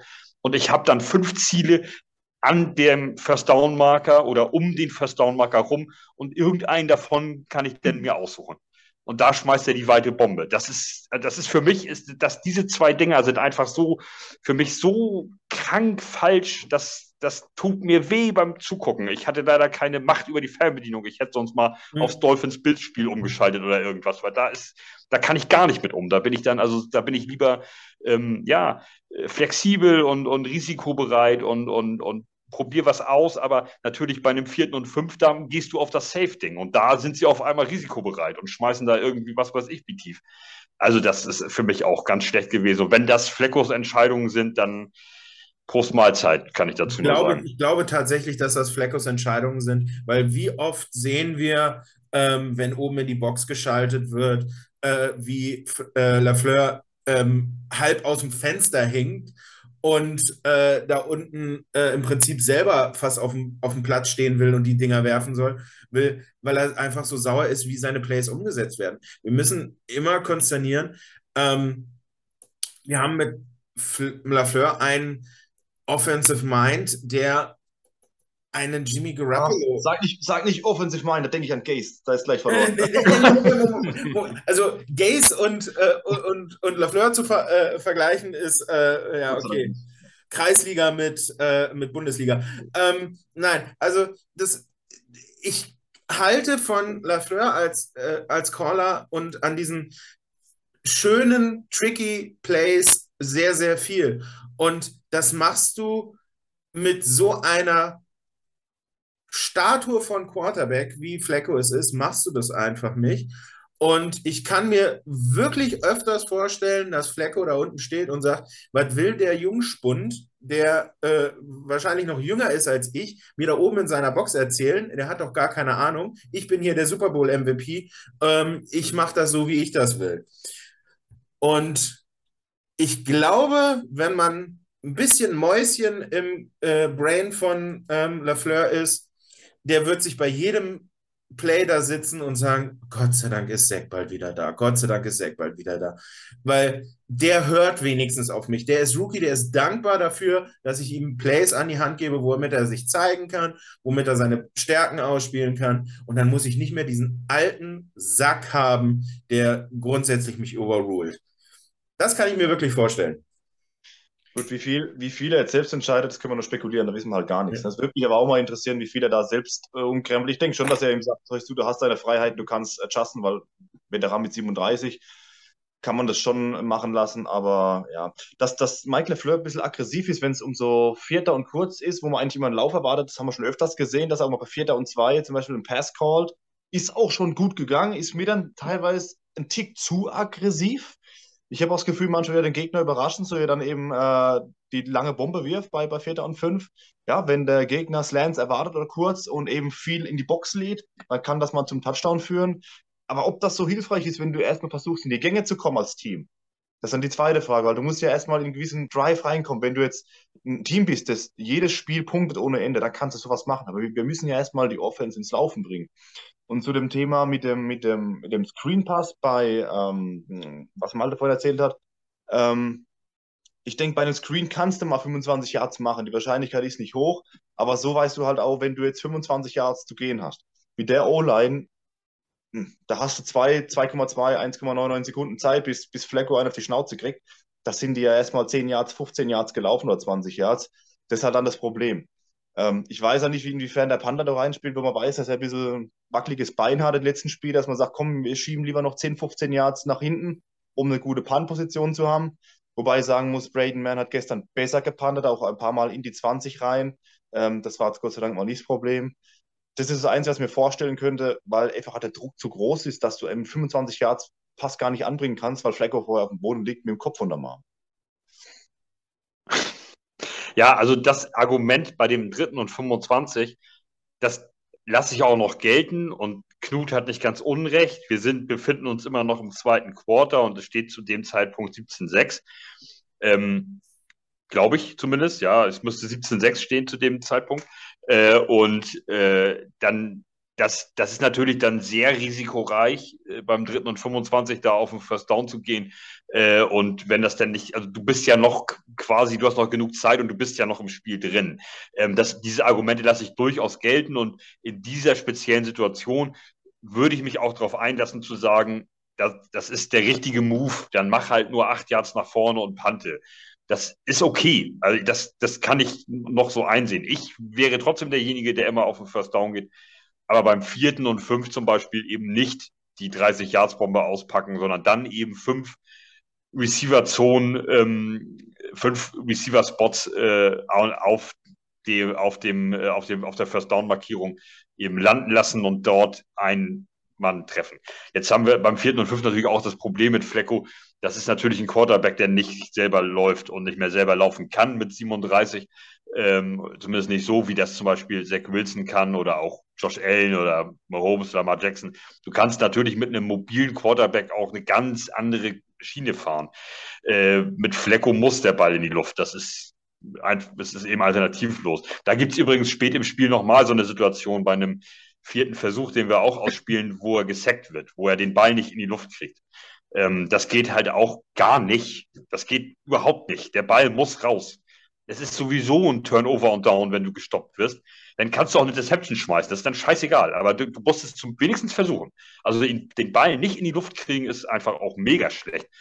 Äh, das ist irgendwann kurz vorm Ende des Spiels. Es ist dann auch egal, aber äh, in der Situation, aber trotzdem bleibt es ja dabei, dass es einfach schlecht ist. Ähm, also ich finde, Flecko hat ähm, ja, sehr schlechte Entscheidungen getroffen in, in dem Spiel. Äh, wenn die denn alle so auf seine Kappe gehen. Also wir schmeißen die Deception, wenn ich noch weiß, wo wir sind, äh, machen äh, äh, die Bengals bekommen den Ball, machen, drei, machen dann ein 43er Field Goal zum 20 zu 6. Das ändert am Score ja erstmal nicht so viel. Wir müssen trotzdem ähm, zweimal punkten. Ähm, also es ist immer für uns immer noch ein Two-Score-Game und wir sind noch in Schlagdistanz. Und dann beginnt so eine Phase, äh, wir sind jetzt also vor der, im zweiten Quarter vor der Halbzeit, äh, dann beginnt eine Phase, wo wir, ähm, wo ich jetzt mehrfach gedacht habe, wir kommen nämlich noch, noch dreimal an den Ball äh, und äh, habe mehrfach gedacht, Mensch, jetzt musst du doch mal einen Touchdown machen und dann gehst du in die Halbzeit, dann steht es 2013 und du gehst in die Halbzeit, nach der Halbzeit kriegst du den Ball. Ja. Und selbst wenn du dann nur ein Field Goal schaffst, äh, theoretisch nach der Halbzeit, dann bist du doch wieder voll drin im Spiel. Und wir kriegen es nicht hin. Im nächsten Drive panten wir, im Drive da drauf panten die Bengals, im Drive da drauf panten wir wieder, im Drive da drauf panten die Bengals wieder. Wir kommen nochmal an den Ball und schaffen es dann wieder nur ein Field Goal zu machen aus 52 Yards. Greg Stürlein nagelt uns ganz schön lange Dinger immer rein, muss ich sagen. Mhm. Ähm, er hatte auch einen 57er, glaube ich, gegen die Browns. Ne? Mhm. Äh, also das ist ganz in Ordnung. Und ähm, ja, dann äh, machen wir das Field Goal zum 20-9 und das zweite Quarter ist zu Ende und es geht in die Halbzeit. Bin ja schon mal froh, dass wir mit einem äh, Score noch in die Halbzeit gehen. Das ich mir dann noch wieder schön geredet. Da habe ich gedacht, naja, die, direkt ein Touchdown, schön mit, mit dem zweiten Spielzug im, im dritten Quarter direkt ein Touchdown und dann ähm, sieht die Welt ja wieder ganz anders aus.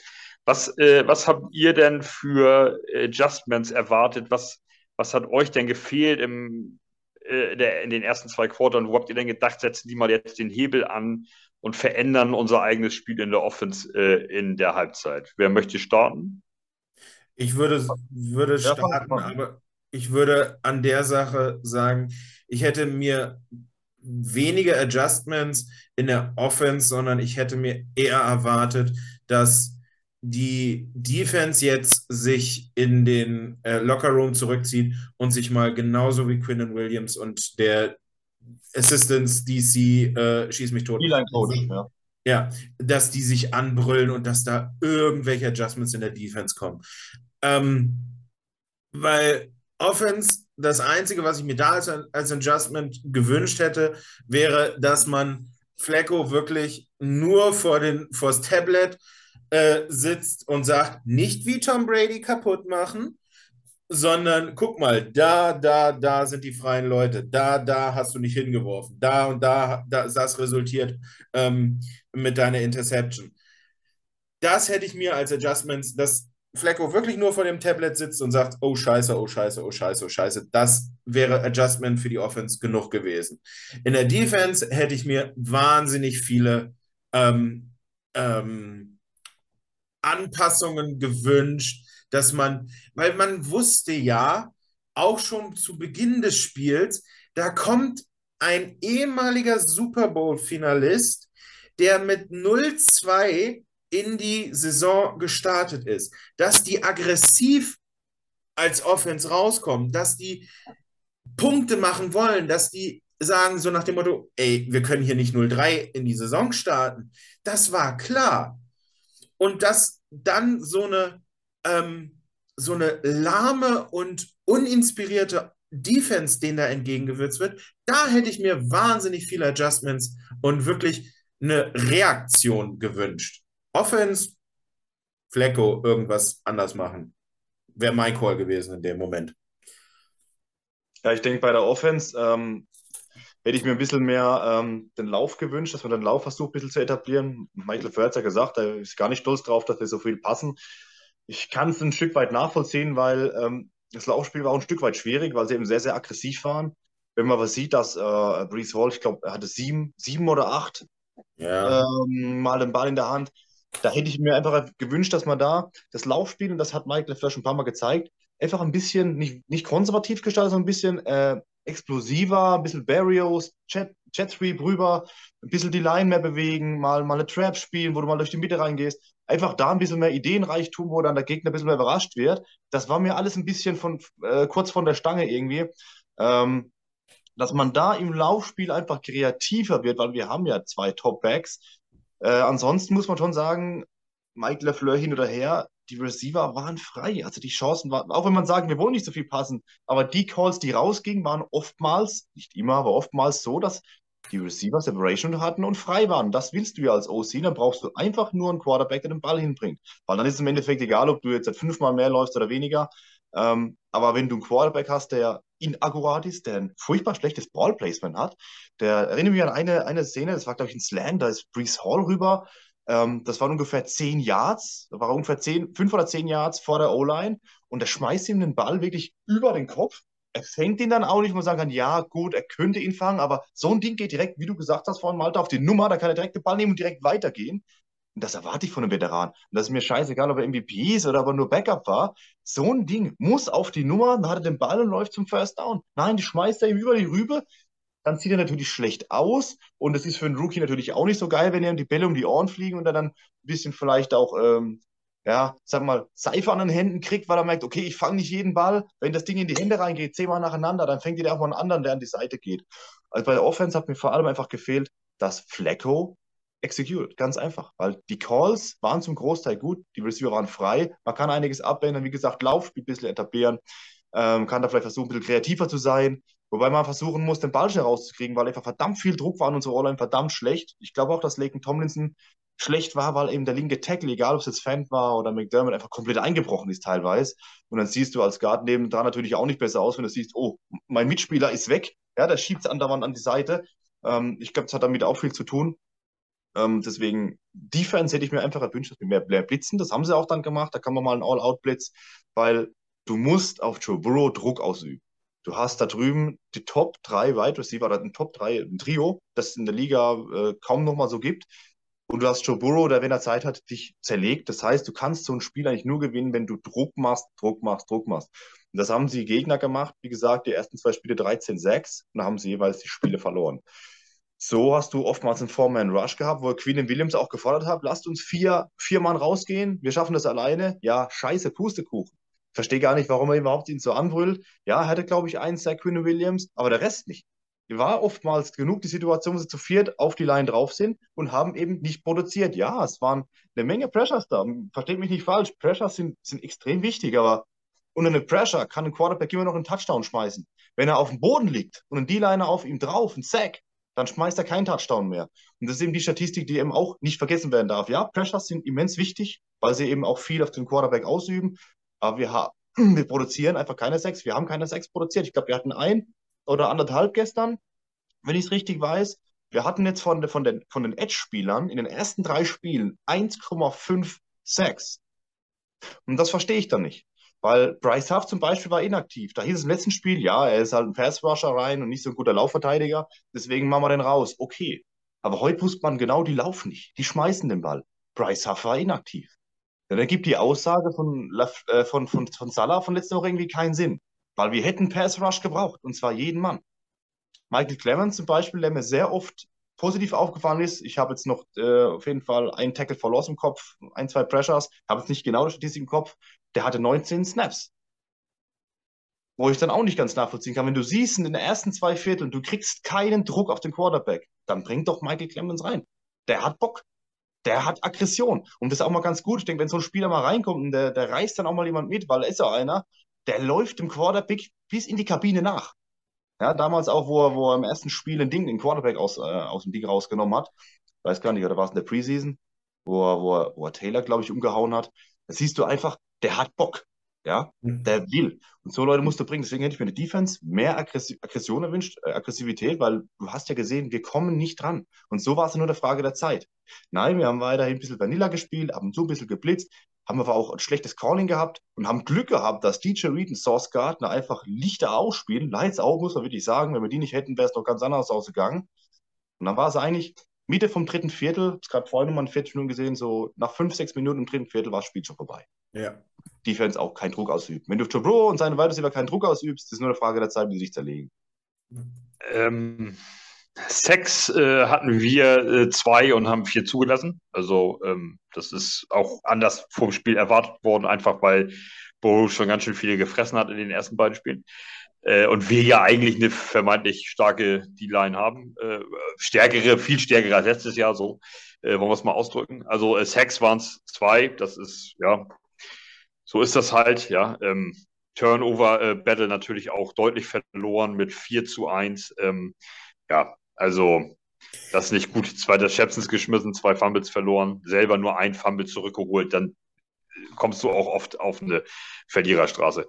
Äh, ich äh, wollte, ich muss da, kann es kurz machen, ich schließe mich da Julian an. Ich, mir fehlte das Run-Game komplett, das ganze Spiel über. Ähm, das musst du etablieren. Ich habe es, glaube ich, jetzt in jedem Podcast vor und nach dem Spiel erzählt, immer wenn ich dabei war. Ähm, du musst in den ersten zwei oder drei Drives ähm, dein Run-Game so äh, an Start kriegen, dass der Gegner das respektieren muss und mit seinen Linebackern nicht sofort ähm, in die Coverage mit, äh, mitgeht, so, sondern die müssen erstmal da unten festsitzen. Wird es ein Lauf? Weil wenn es ein Lauf wird, über Carter oder Hall, tut es uns weh. Deswegen müssen wir Linebacker hier unten bleiben.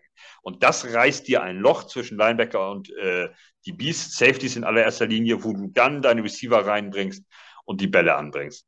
Ähm, und das machen wir einfach nicht. Wir etablieren unseren Run nicht, dass unser Receiving Game einfach, äh, unser, unser Passing Game ähm, dann äh, funktioniert oder besser funktioniert. Jetzt haben wir ja oftmals ähm, freie Receiver, die wir nicht sehen und nicht anschmeißen. Das steht eben auf einem anderen Blatt Papier und das mag ja eventuell sogar besser werden ab nächster Woche. Hm. Und äh, ja, Defense war einfach ähm, insgesamt nicht gut. Das kann man nicht anders sagen. Aber äh, die, wir haben sowas wie Source Gardner, der hat äh, Jamar Chase, was unbestritten ein super Talent ist und der auch äh, immer wieder gute Saisons spielt. Der hat ähm, jetzt äh, in diesem Spiel gehabt insgesamt sechs äh, Catches für 29 Yards und einen Touchdown. Äh, der wurde zehnmal angeworfen. Äh, von diesen sechs Catches war nur einmal Source Gardner dran beteiligt. Das war der einzige Pass, den der im Spiel zugelassen hat. Für zehn Yards. Das war nicht mal der Touchdown. Der Typ ist ein Rookie-Cornerback. Der spielt gegen wahrscheinlich einen der Top, meinetwegen, ja. fünf, sieben Receiver der Liga. Und der fängt gegen ihn im direkten Duell einen Ball von sechs, die er auf ihn geschmissen bekommt. Und der ist mal drin für zehn Yards und hey, das ist, das ist halt mal so. Das ja. ein Ball ist ja lächerlich. Äh, und den Rest verteidigt der weg und hat den Mann so zu, dass er gar nicht angeworfen wird. Vor allem, wie lange? Also wie lange ist, muss er ihn covern, ne? Das ist covern, ja, das, ja. Also das ist so, so ist eben, also ich, ich, also wir haben da tatsächlich wohl jemanden gefunden. Ja. Ähm, also das absolut, absolut krank. Reed hat ähnliche Statistiken. Also die beiden funktionieren in jedem okay. Spiel. Jetzt muss der Rest drumherum natürlich mal auch mal greifen. Ja. Ähm, Malte, du hast ja die Statistiken offen. Ähm, wie viele Snaps mhm. hatte gestern Carl Lawson? Carl Lawson, der hatte Sekunde. Carl Lawson, ich muss mal eben gucken, wo er ist mit der Bewertung. 45 Snaps hat er bekommen.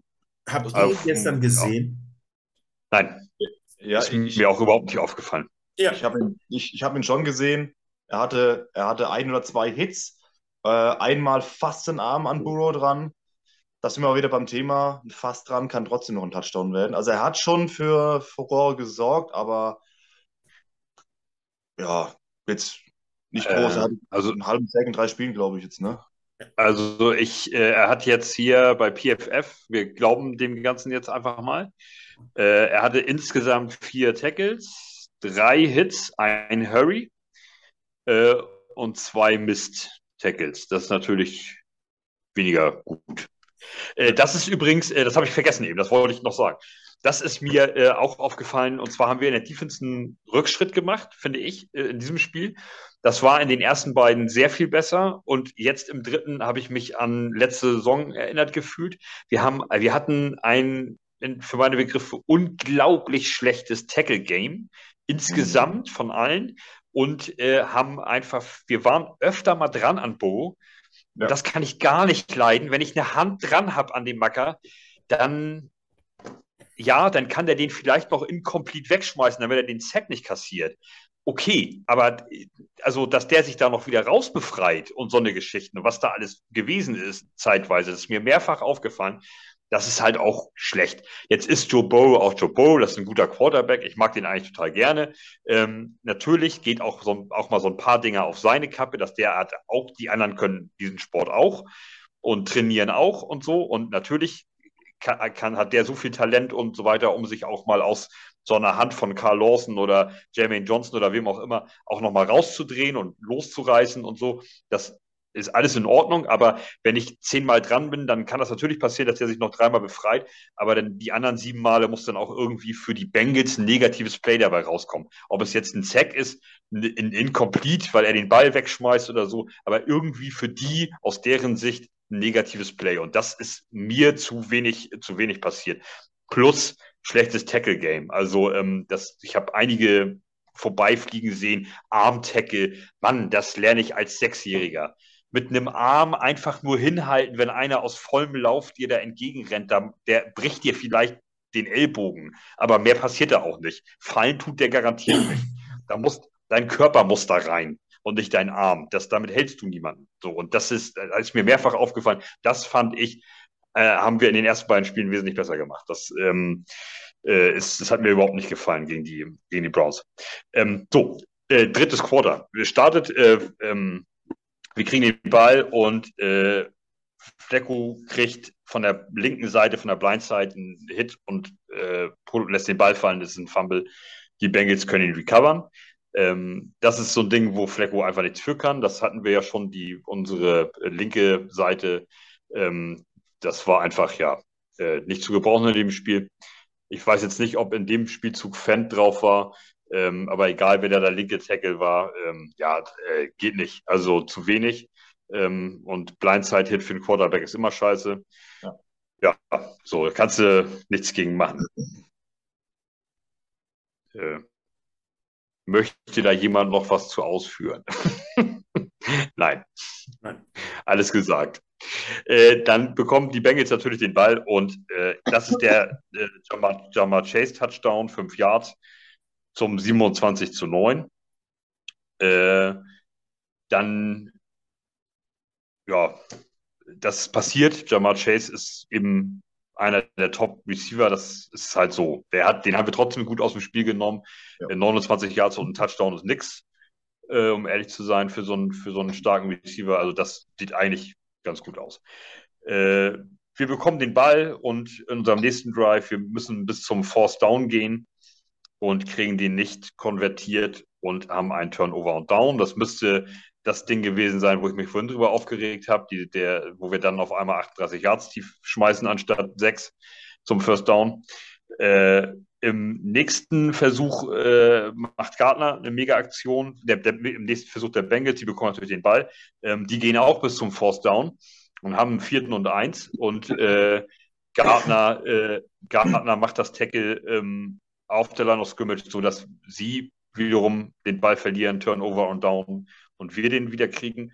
Das war auch Gardner, der, dies, der, den, der das Tackle macht. Ähm, also der ist auch im Kopf mental da. Das ist, der ist nicht nur körperlich da, sondern der weiß auch, was er macht und worauf er achtet. Das ist eine rundum geile Geschichte mit dem. Ähm, wir kriegen den Ball und machen ein paar Yards gut und schießen dann, kicken dann äh, ein Field Goal, ein 43 Yards Field Goal zum 27 zu 12, was auch keine große Überraschung der Endstand bedeutet. Ähm, die, daraufhin im nächsten Drive müssen die Bengals punten und das vierte Quarter fängt an. Äh, wir starten das vierte so, wie wir das dritte gestartet sind. Äh, Fumble, Flecko durch einen Sack. Äh, da weiß ich jetzt gar nicht, habt ihr den zweiten Fumble vom inneren Auge? Ist das, äh, war das von der Blindside? Nein. Das, das ich glaube, einer, ein Sack ging, äh, ein Fumble ging auf, geht doch ein bisschen auf Flecko, oder? Ja, ich, ich kann zum, ich muss, da muss Julia ein bisschen einspringen, weil im vierten Quarter. Hast du äh, gepennt? Nee, war ich eher am Laptop, anstatt dass ich mir noch irgendwie äh, da groß was angeguckt habe. Wenn ich mir jetzt so ein bisschen die Plays angucke, ich meine, das war ja auch nichts mehr, das war Garbage Time, äh, wo ich jetzt nicht immer so genau hingucke. Die Garbage Time fängt bei uns im dritten Viertel an. Ne? ähm, ich bin mir nicht mehr sicher. Ich glaube, das war aber auch ähm, so ein halber Bleitzeit, wenn ich es nicht richtig weiß. Also einer, der eine kam mal komplett ins Kreuz. Genau, der, der erste war das, glaube ich. Der andere kam auch über links. Bin mir jetzt aber nicht ganz sicher. Ähm, müsst ihr ja, ich, also falls jemand da draußen äh, gerne in die Kommentare, falls ihr euch daran erinnert, äh, das sind so Sachen natürlich, das gebe ich zu, das ist manchmal dann auch anstrengend, wenn du 27-12 hinten liegst, viertes Quarter und es, nichts funktioniert richtig, dann guckst du links und rechts auf andere Bildschirme, wo andere Spiele laufen und so. Ich habe das zwar alles gesehen, aber ich habe das dann nicht mehr so richtig, äh, war nicht mehr so richtig aufnahmefähig, muss ich tatsächlich also, auch zugeben. Wenn ich hier das sehe, das war ähm, Flecko sacked at Cincinnati 24 for minus 11 yards, sack split by B. Hill und TJ Hendrickson. Fumbles, B. Hill, Hendrickson recovered by Cincinnati Hill at Cincinnati 25. Also es war ein Split-Sack zwischen Hendrickson und Bill. Ähm, irgendwer hat den wohl rausgeschlagen und Hill hat dann recovered. Ja, also, und Hendrickson kam ja meistens über die, über die Blindside als über links, weil er rechts steht. Dann war es wieder einer von links eingeschlagen ist. Ja. ja. Gut, dann vielleicht, ich will auch Flecko nicht komplett unrecht, ähm, äh, wenn er da nichts für kann, kann er nichts für.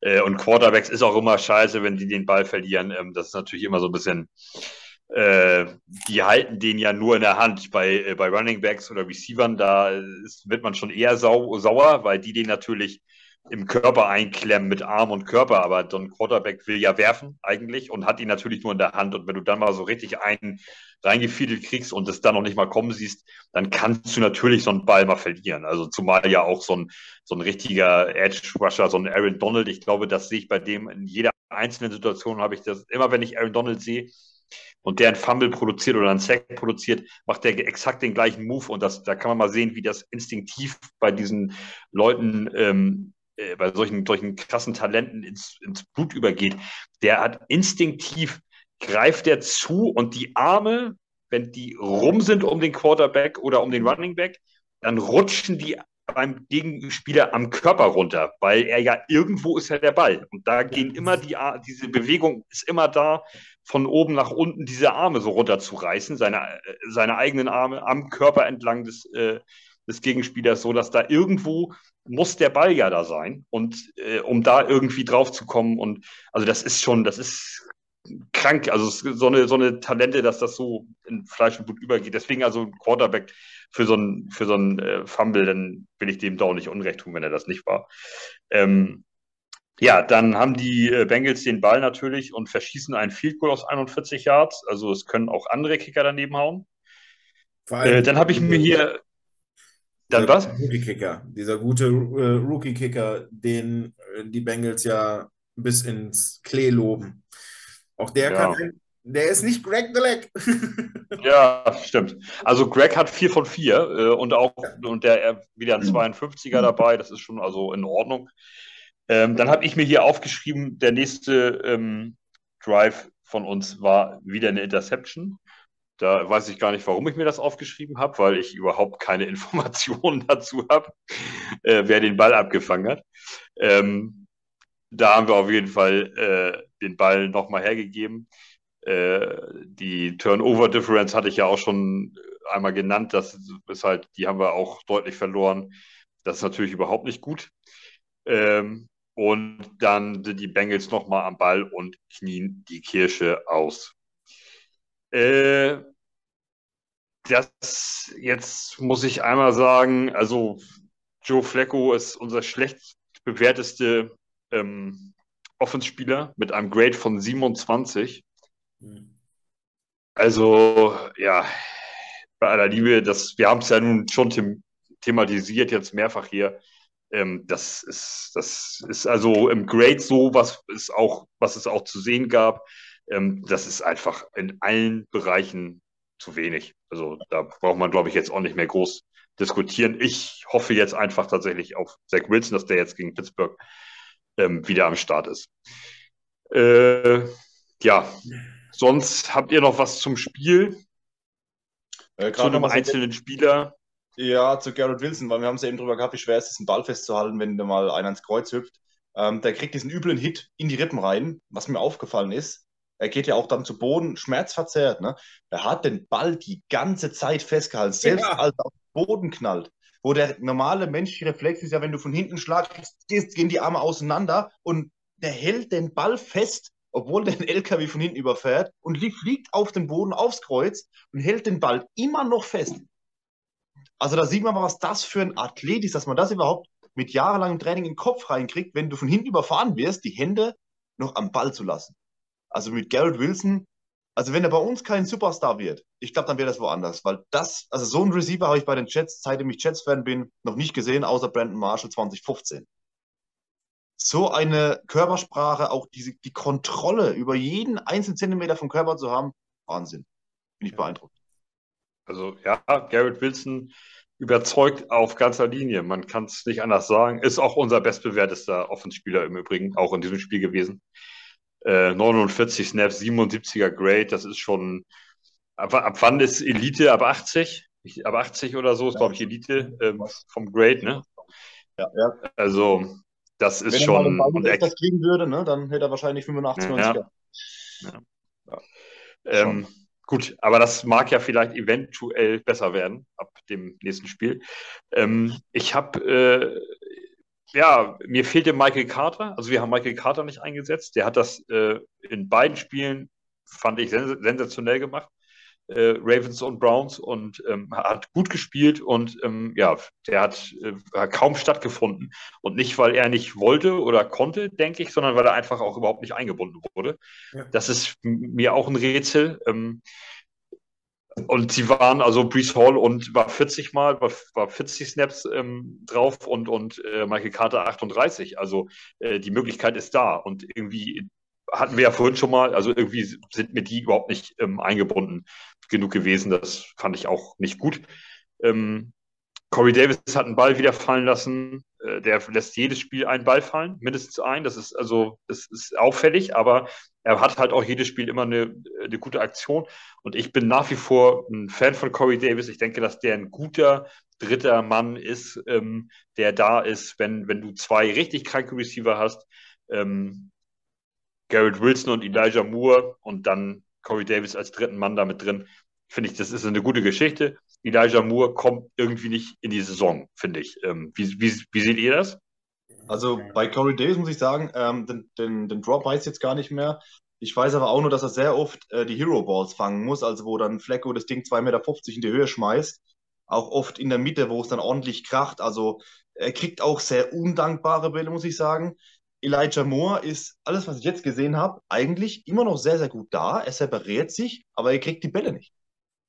Also das, was ich jetzt gesehen habe an den, äh, an den an Plays, aber jetzt, wie gesagt, coole Jets rausgesucht hatte, wo ich in den 40 Minuten gesehen habe, er separiert sich sehr, sehr oft. Auch Tyler Conklin war sehr oft frei, aber er kriegt den Ball nicht. Und ein Wide Receiver, äh, in der Gruppe hat es auch einer geschrieben, das war der gleiche Satz, den ich im Kopf hatte.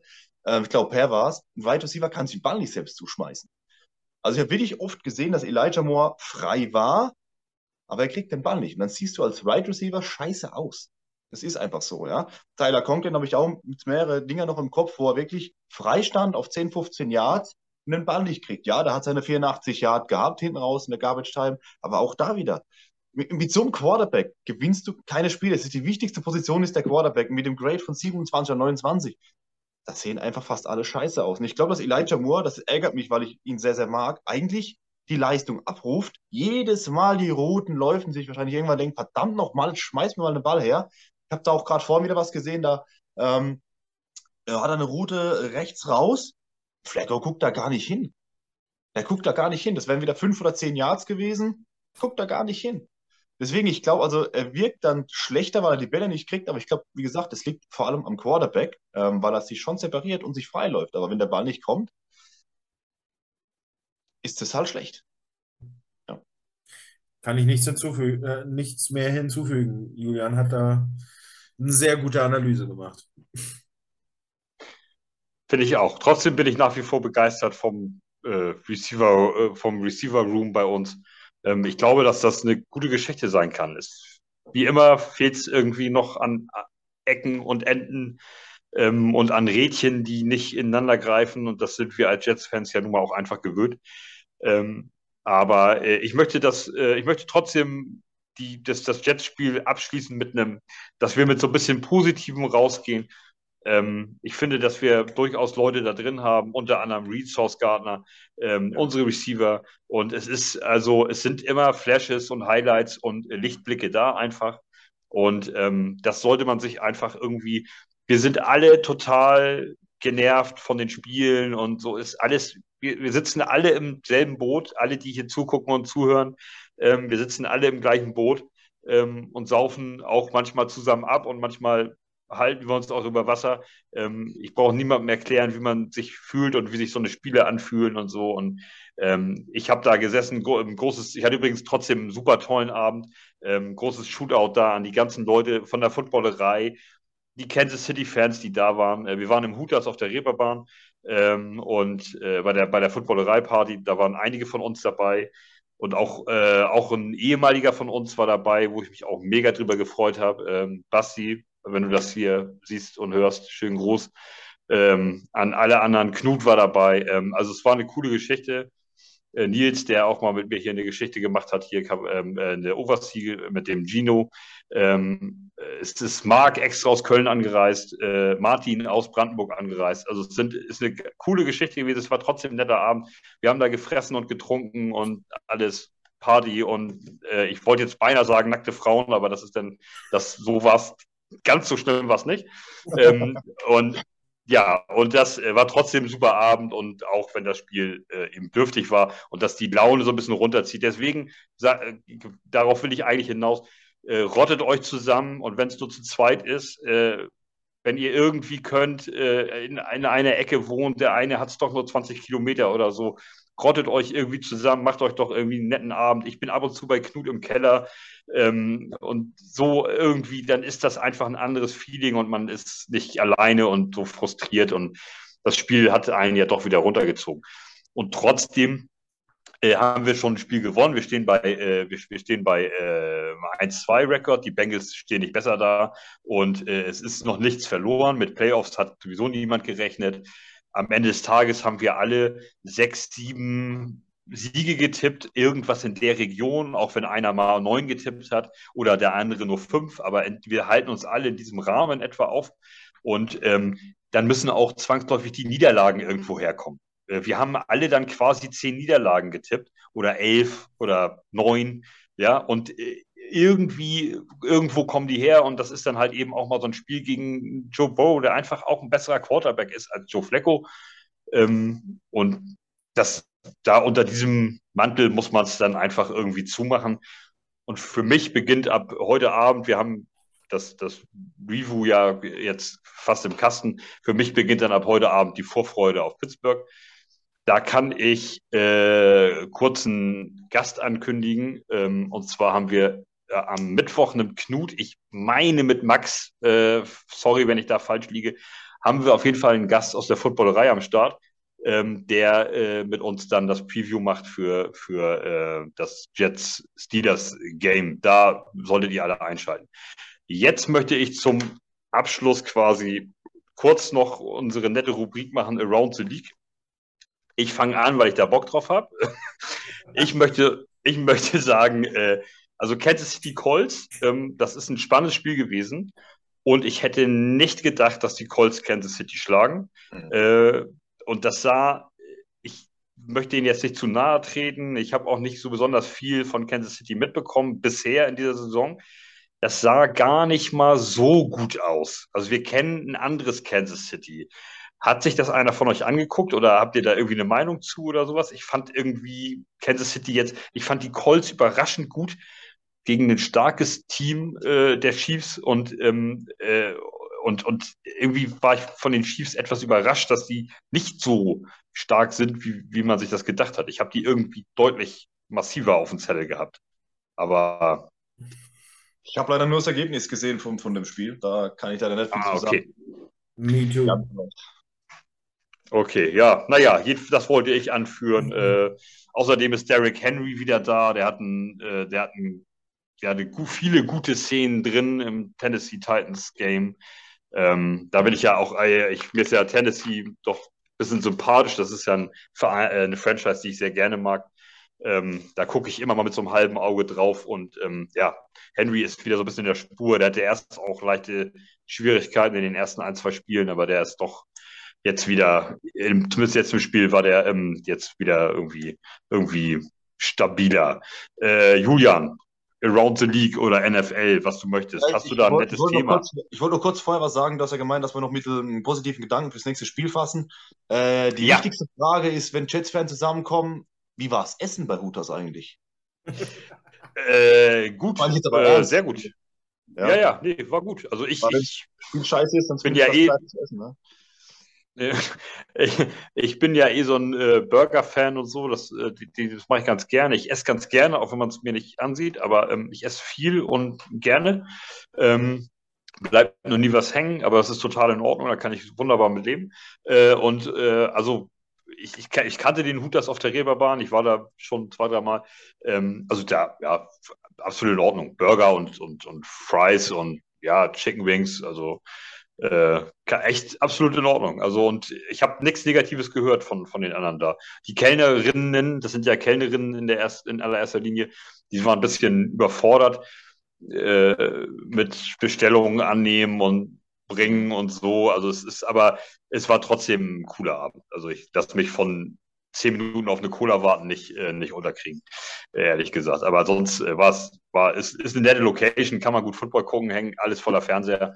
Ähm, also wer mal irgendwie nach Hamburg kommt oder sowas äh, und nicht weiß, wo oder was, äh, da kann man auf jeden Fall ganz gut gucken und nebenbei essen. Ähm, ja, Julian, hau ja, rein, dein Thema. Ist halt für mich nur um die Ecke, so knapp 800 Kilometer, ne? ja, das geht doch. Ja, ja. Ich bin kurz vorbeigefahren, aber ich sitzen sehen und gedacht, nee, komm, jetzt fahr heim. ähm, nee, äh, Around the League, was mir so gut gefallen hat, einfach äh, die Competition auch von Detroit, Detroit Lions zum Beispiel, die waren der absolute Kackhaufen letztes Jahr. Und ich finde jedes Mal, auch wenn ich nur die Highlights sehe, du hast das Gefühl, vom Coach bis zum letzten Spieler, wir wollen gewinnen. Du hast einfach das Gefühl, egal wer da kommt, ist uns scheißegal, wir wollen gewinnen. Die haben einfach Scheuklappen, nee, weg, Scheuklappen auf, wir gehen einfach drauf. Das vermisse ich so ein bisschen bei uns. Dann auch Jaguars, sie wirken kompetitiv, jetzt nicht als Super Bowl-Team, aber haben die Kurve gekriegt. Und meine Fresse, die Dolphins. Was machen die denn da?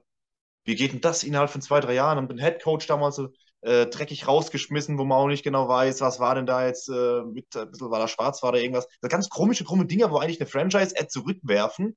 Und jetzt kassieren die die Bills, das ist für mich eigentlich fast die beste Mannschaft in der ganzen NFL, die für mich fast schon sicher am Super Bowl sind. Stehen jetzt 3-0 Tour hat, äh, hat ja äh, letzte Woche sechs Touchdowns geschmissen. Ja, es war ein krankes Spiel, aber diese Woche schon wieder. Äh, also die Dolphins haben mich extremst überrascht. Ich fand die Reaktion von den Bills vom, vom, vom, vom OC, glaube ich, war es ganz witzig in, in der Wurf, wo er ausgerastet ist und das Headset draufgeschmissen hat. Das war eigentlich so meine Reaktion nach dem Jets-Spiel. Das fand ich ganz witzig, das bei den Bills zu sehen.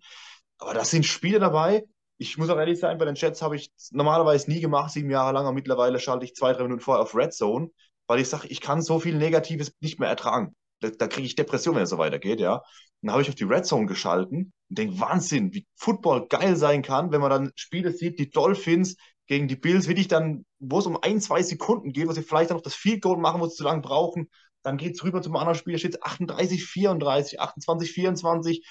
Das ist so eine Spannung. Also die NFL ist so nah beieinander. Die Chiefs verlieren, was mich überrascht hat.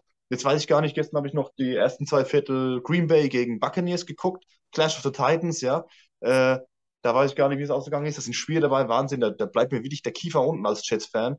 Die NFL ist loaded, die AFC sowieso. Da ist Feuer drin ohne Ende. Also, wenn man kein Jets-Fan ist, hat man wirklich einen geilen Sonntag, weil die NFL wirklich was bietet. Also wirklich around the league. Hm. Wahnsinn. Muss ich wirklich sagen. Ein geiler Sport. Einfach ein geiler Sport. ja. Nur falsches Team, aber ein geiler Sport. Also, äh, ich, ich, äh, also Dolphins, äh, wir hatten das kurz, äh, bevor wir hier die Aufnahme gestartet hatten, ja schon thematisiert. Also bei Dolphins, äh, das lief auf dem Bildschirm neben uns. Ähm, also ich, wenn du die, in den Fernseher der Jets geguckt hast, hast du mit einem halben Auge immer das Bills Dolphins Spiel gesehen. Ich habe es quasi komplett gesehen. Neben uns saß so ein Dolphins Pärchen. Er hat mich schon immer durchs Brüllen aufmerksam gemacht, wenn man da einmal rüber gucken muss. Ähm, das könnte für uns auch tatsächlich böse werden. Also wenn die Dolphins so weiterspielen, dann sehe ich da ehrlich gesagt, äh, ich meine, ich weiß gar nicht, wann wir auf die treffen das erste Mal. Äh, aber also Bills haben wir ja nun alle als zwei Niederlagen eigentlich da sicher drin und Dolphins hatte ich eigentlich gedacht, naja, einmal stecken wir die irgendwie in die Tasche. Das könnte auch nicht klappen, wenn ich das mal so sagen will. Da sehe ich jetzt die Patriots vorne. Es fällt, ähm, was, also das gönne ich keinem, auch keinem Patriots-Spieler. Ähm, es, es, fällt den Mac Jones aus, sechs bis acht Wochen habe ich gelesen irgendwo. Der, das sah ganz übel aus. Ich dachte, oh Gott, der, der taucht zwei Jahre nicht wieder auf. Äh, wie sein Gesicht aussah, aber ähm, anscheinend sind es wohl sechs bis acht Wochen. Ähm, darum bin ich gespannt, was daraus wird. Die sind jetzt ja auch nicht, die sind ja auch eher suboptimal gestartet, die stehen ja da wie wir, 1-2. Ähm, also ja, da, äh, und jetzt haben sie dann Ersatzquarterback, wo ich nicht mal weiß, wer das ist bei denen. Kader, äh, Wisst ihr, wer Backup ist? Ja, das weiß ich gar nicht. Ist vielleicht auch ganz. Nee. Weiß, ich gucke mal kurz nach. Ja, ja wir können, ich gucke nach, ich gucke nach und du machst dein äh, Round äh, ja. Äh, League-Thema. Genau. genau. machen wir es so rum. Also, ähm, ich, da ich nicht so viele andere Spiele irgendwie verfolgt habe, ähm, ist heute eine Meldung, oder ich weiß nicht, ob es gestern Abend noch war oder heute, heute im Laufe des Tages, ähm, der Halftime Act für den Super Bowl ist heute released worden. Und ich meine, Julian weiß ich ja, eher so der Rocktyp. Bei Malte würde ich auch sagen, so eher der Rocktyp ist. Oh, oh ganz falsch, Hip-Hop. Okay, okay. gut. Ja, aber, und ich bin ja der Mettler, aber es geht auch vom Rock aus, ja. genau. Und ähm, ich finde, ähm, dass sie dieses Jahr wieder ein Act reingeholt haben, äh, der mir überhaupt nicht gefällt. Es ist mir wahnsinnig zu Pop und zu Hip-Hop-lastig in den letzten Jahren. Ähm, nimmt man Maroon 5 irgendwie aus vor zwei, drei Jahren? War The Who irgendwie das letzte äh, schöne Rockband? Dings? Und es ist mir zu wenig Rock äh, einfach bei den Halftime-Shows, weil ich diese Halftime-Shows immer sehr, sehr genieße, weil ich habe, das ist immer ganz, ganz lustig, ich habe einen, mein bester Kumpel, mit dem gucke ich seit Jahren zusammen den Super Bowl. Und der hat mit Football so gar nichts an Hut. Ähm, sein Lieblingsteam von, äh, von, aus der NFL sind die Raiders, weil die haben so ein hübsches Logo. Ähm, das beschreibt ihm da sehr gut seine, seine Football-Affinität. Aber den kriege ich halt jedes Mal äh, wieder dahin, weil er ist in der Werbebranche ähm, weil, ich, weil ich sage, komm, guck dir die Werbung an und guck dir die Halftime schon an. Da ist er immer total on fire. Ähm, und deswegen ist mir der, beim Super Bowl immer der, der Halftime-Act sehr, sehr, finde ich immer sehr, sehr cool. Ich bin auch niemand, der dann irgendwie sagt, okay, ich gehe jetzt pinkeln oder so. Ähm, und aber das, was ich sagen muss, mit Rihanna, das ist der Super Bowl-Act für genau. Rihanna ist es? Ja. Ah, ja, da kann ich wieder Bier holen, wie das letzte Mal auch. Und äh, das ist mir zu wenig rocklastig. Ähm, schreibt gerne vielleicht auch mal in die Kommentare, wen ihr gerne mal sehen würdet. Ich glaube, die letzte ähm, Halftime-Show, die ich richtig gefeiert habe, war Metallica, weil Metallica rockt einfach die ganze Butze da weg. Und ähm, ja, würde mich mal interessieren, was ihr da so von hält.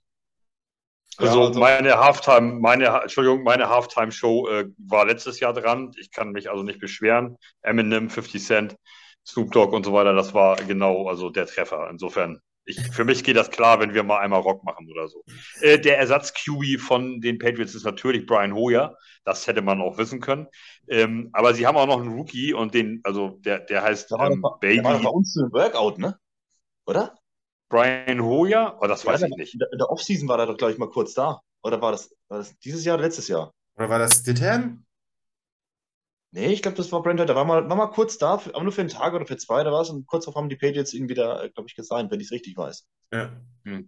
Ja, das weiß ich nicht. Also auf jeden Fall wird wahrscheinlich Brian Hoyer das machen. Sie haben noch einen Rookie ähm, aktiv, äh, der Bailey Zappe.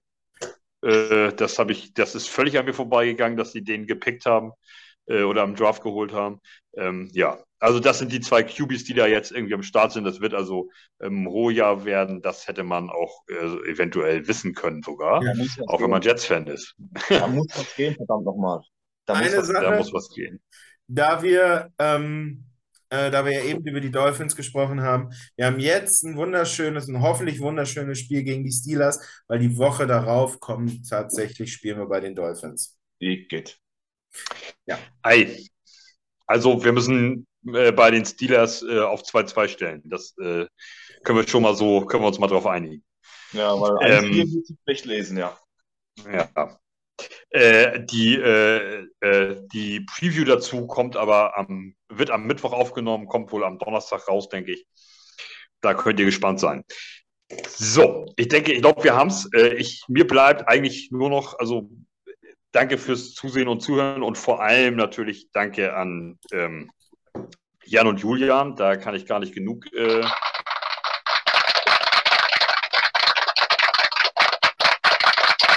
Sehr gut. Äh, der musste einmal raus. Äh, das, hat eine, das war eine coole Geschichte äh, mit euch zwei beiden hier heute Abend. Und ansonsten ähm, sehen und hören wir uns irgendwie kommende Woche. Und ja, bleibt dran, bleibt am Ball, bleibt irgendwie positiv, bleibt grün. Danke fürs Zuhören, fürs Mitmachen. Bis zum nächsten Mal. Ciao, ciao. ciao. Unsere Zeit kommt noch. Ciao. Perfekt. So. so, Leute. Wir gehen jetzt gleich raus, dann weiß er Bescheid, dass Cut ist und dann.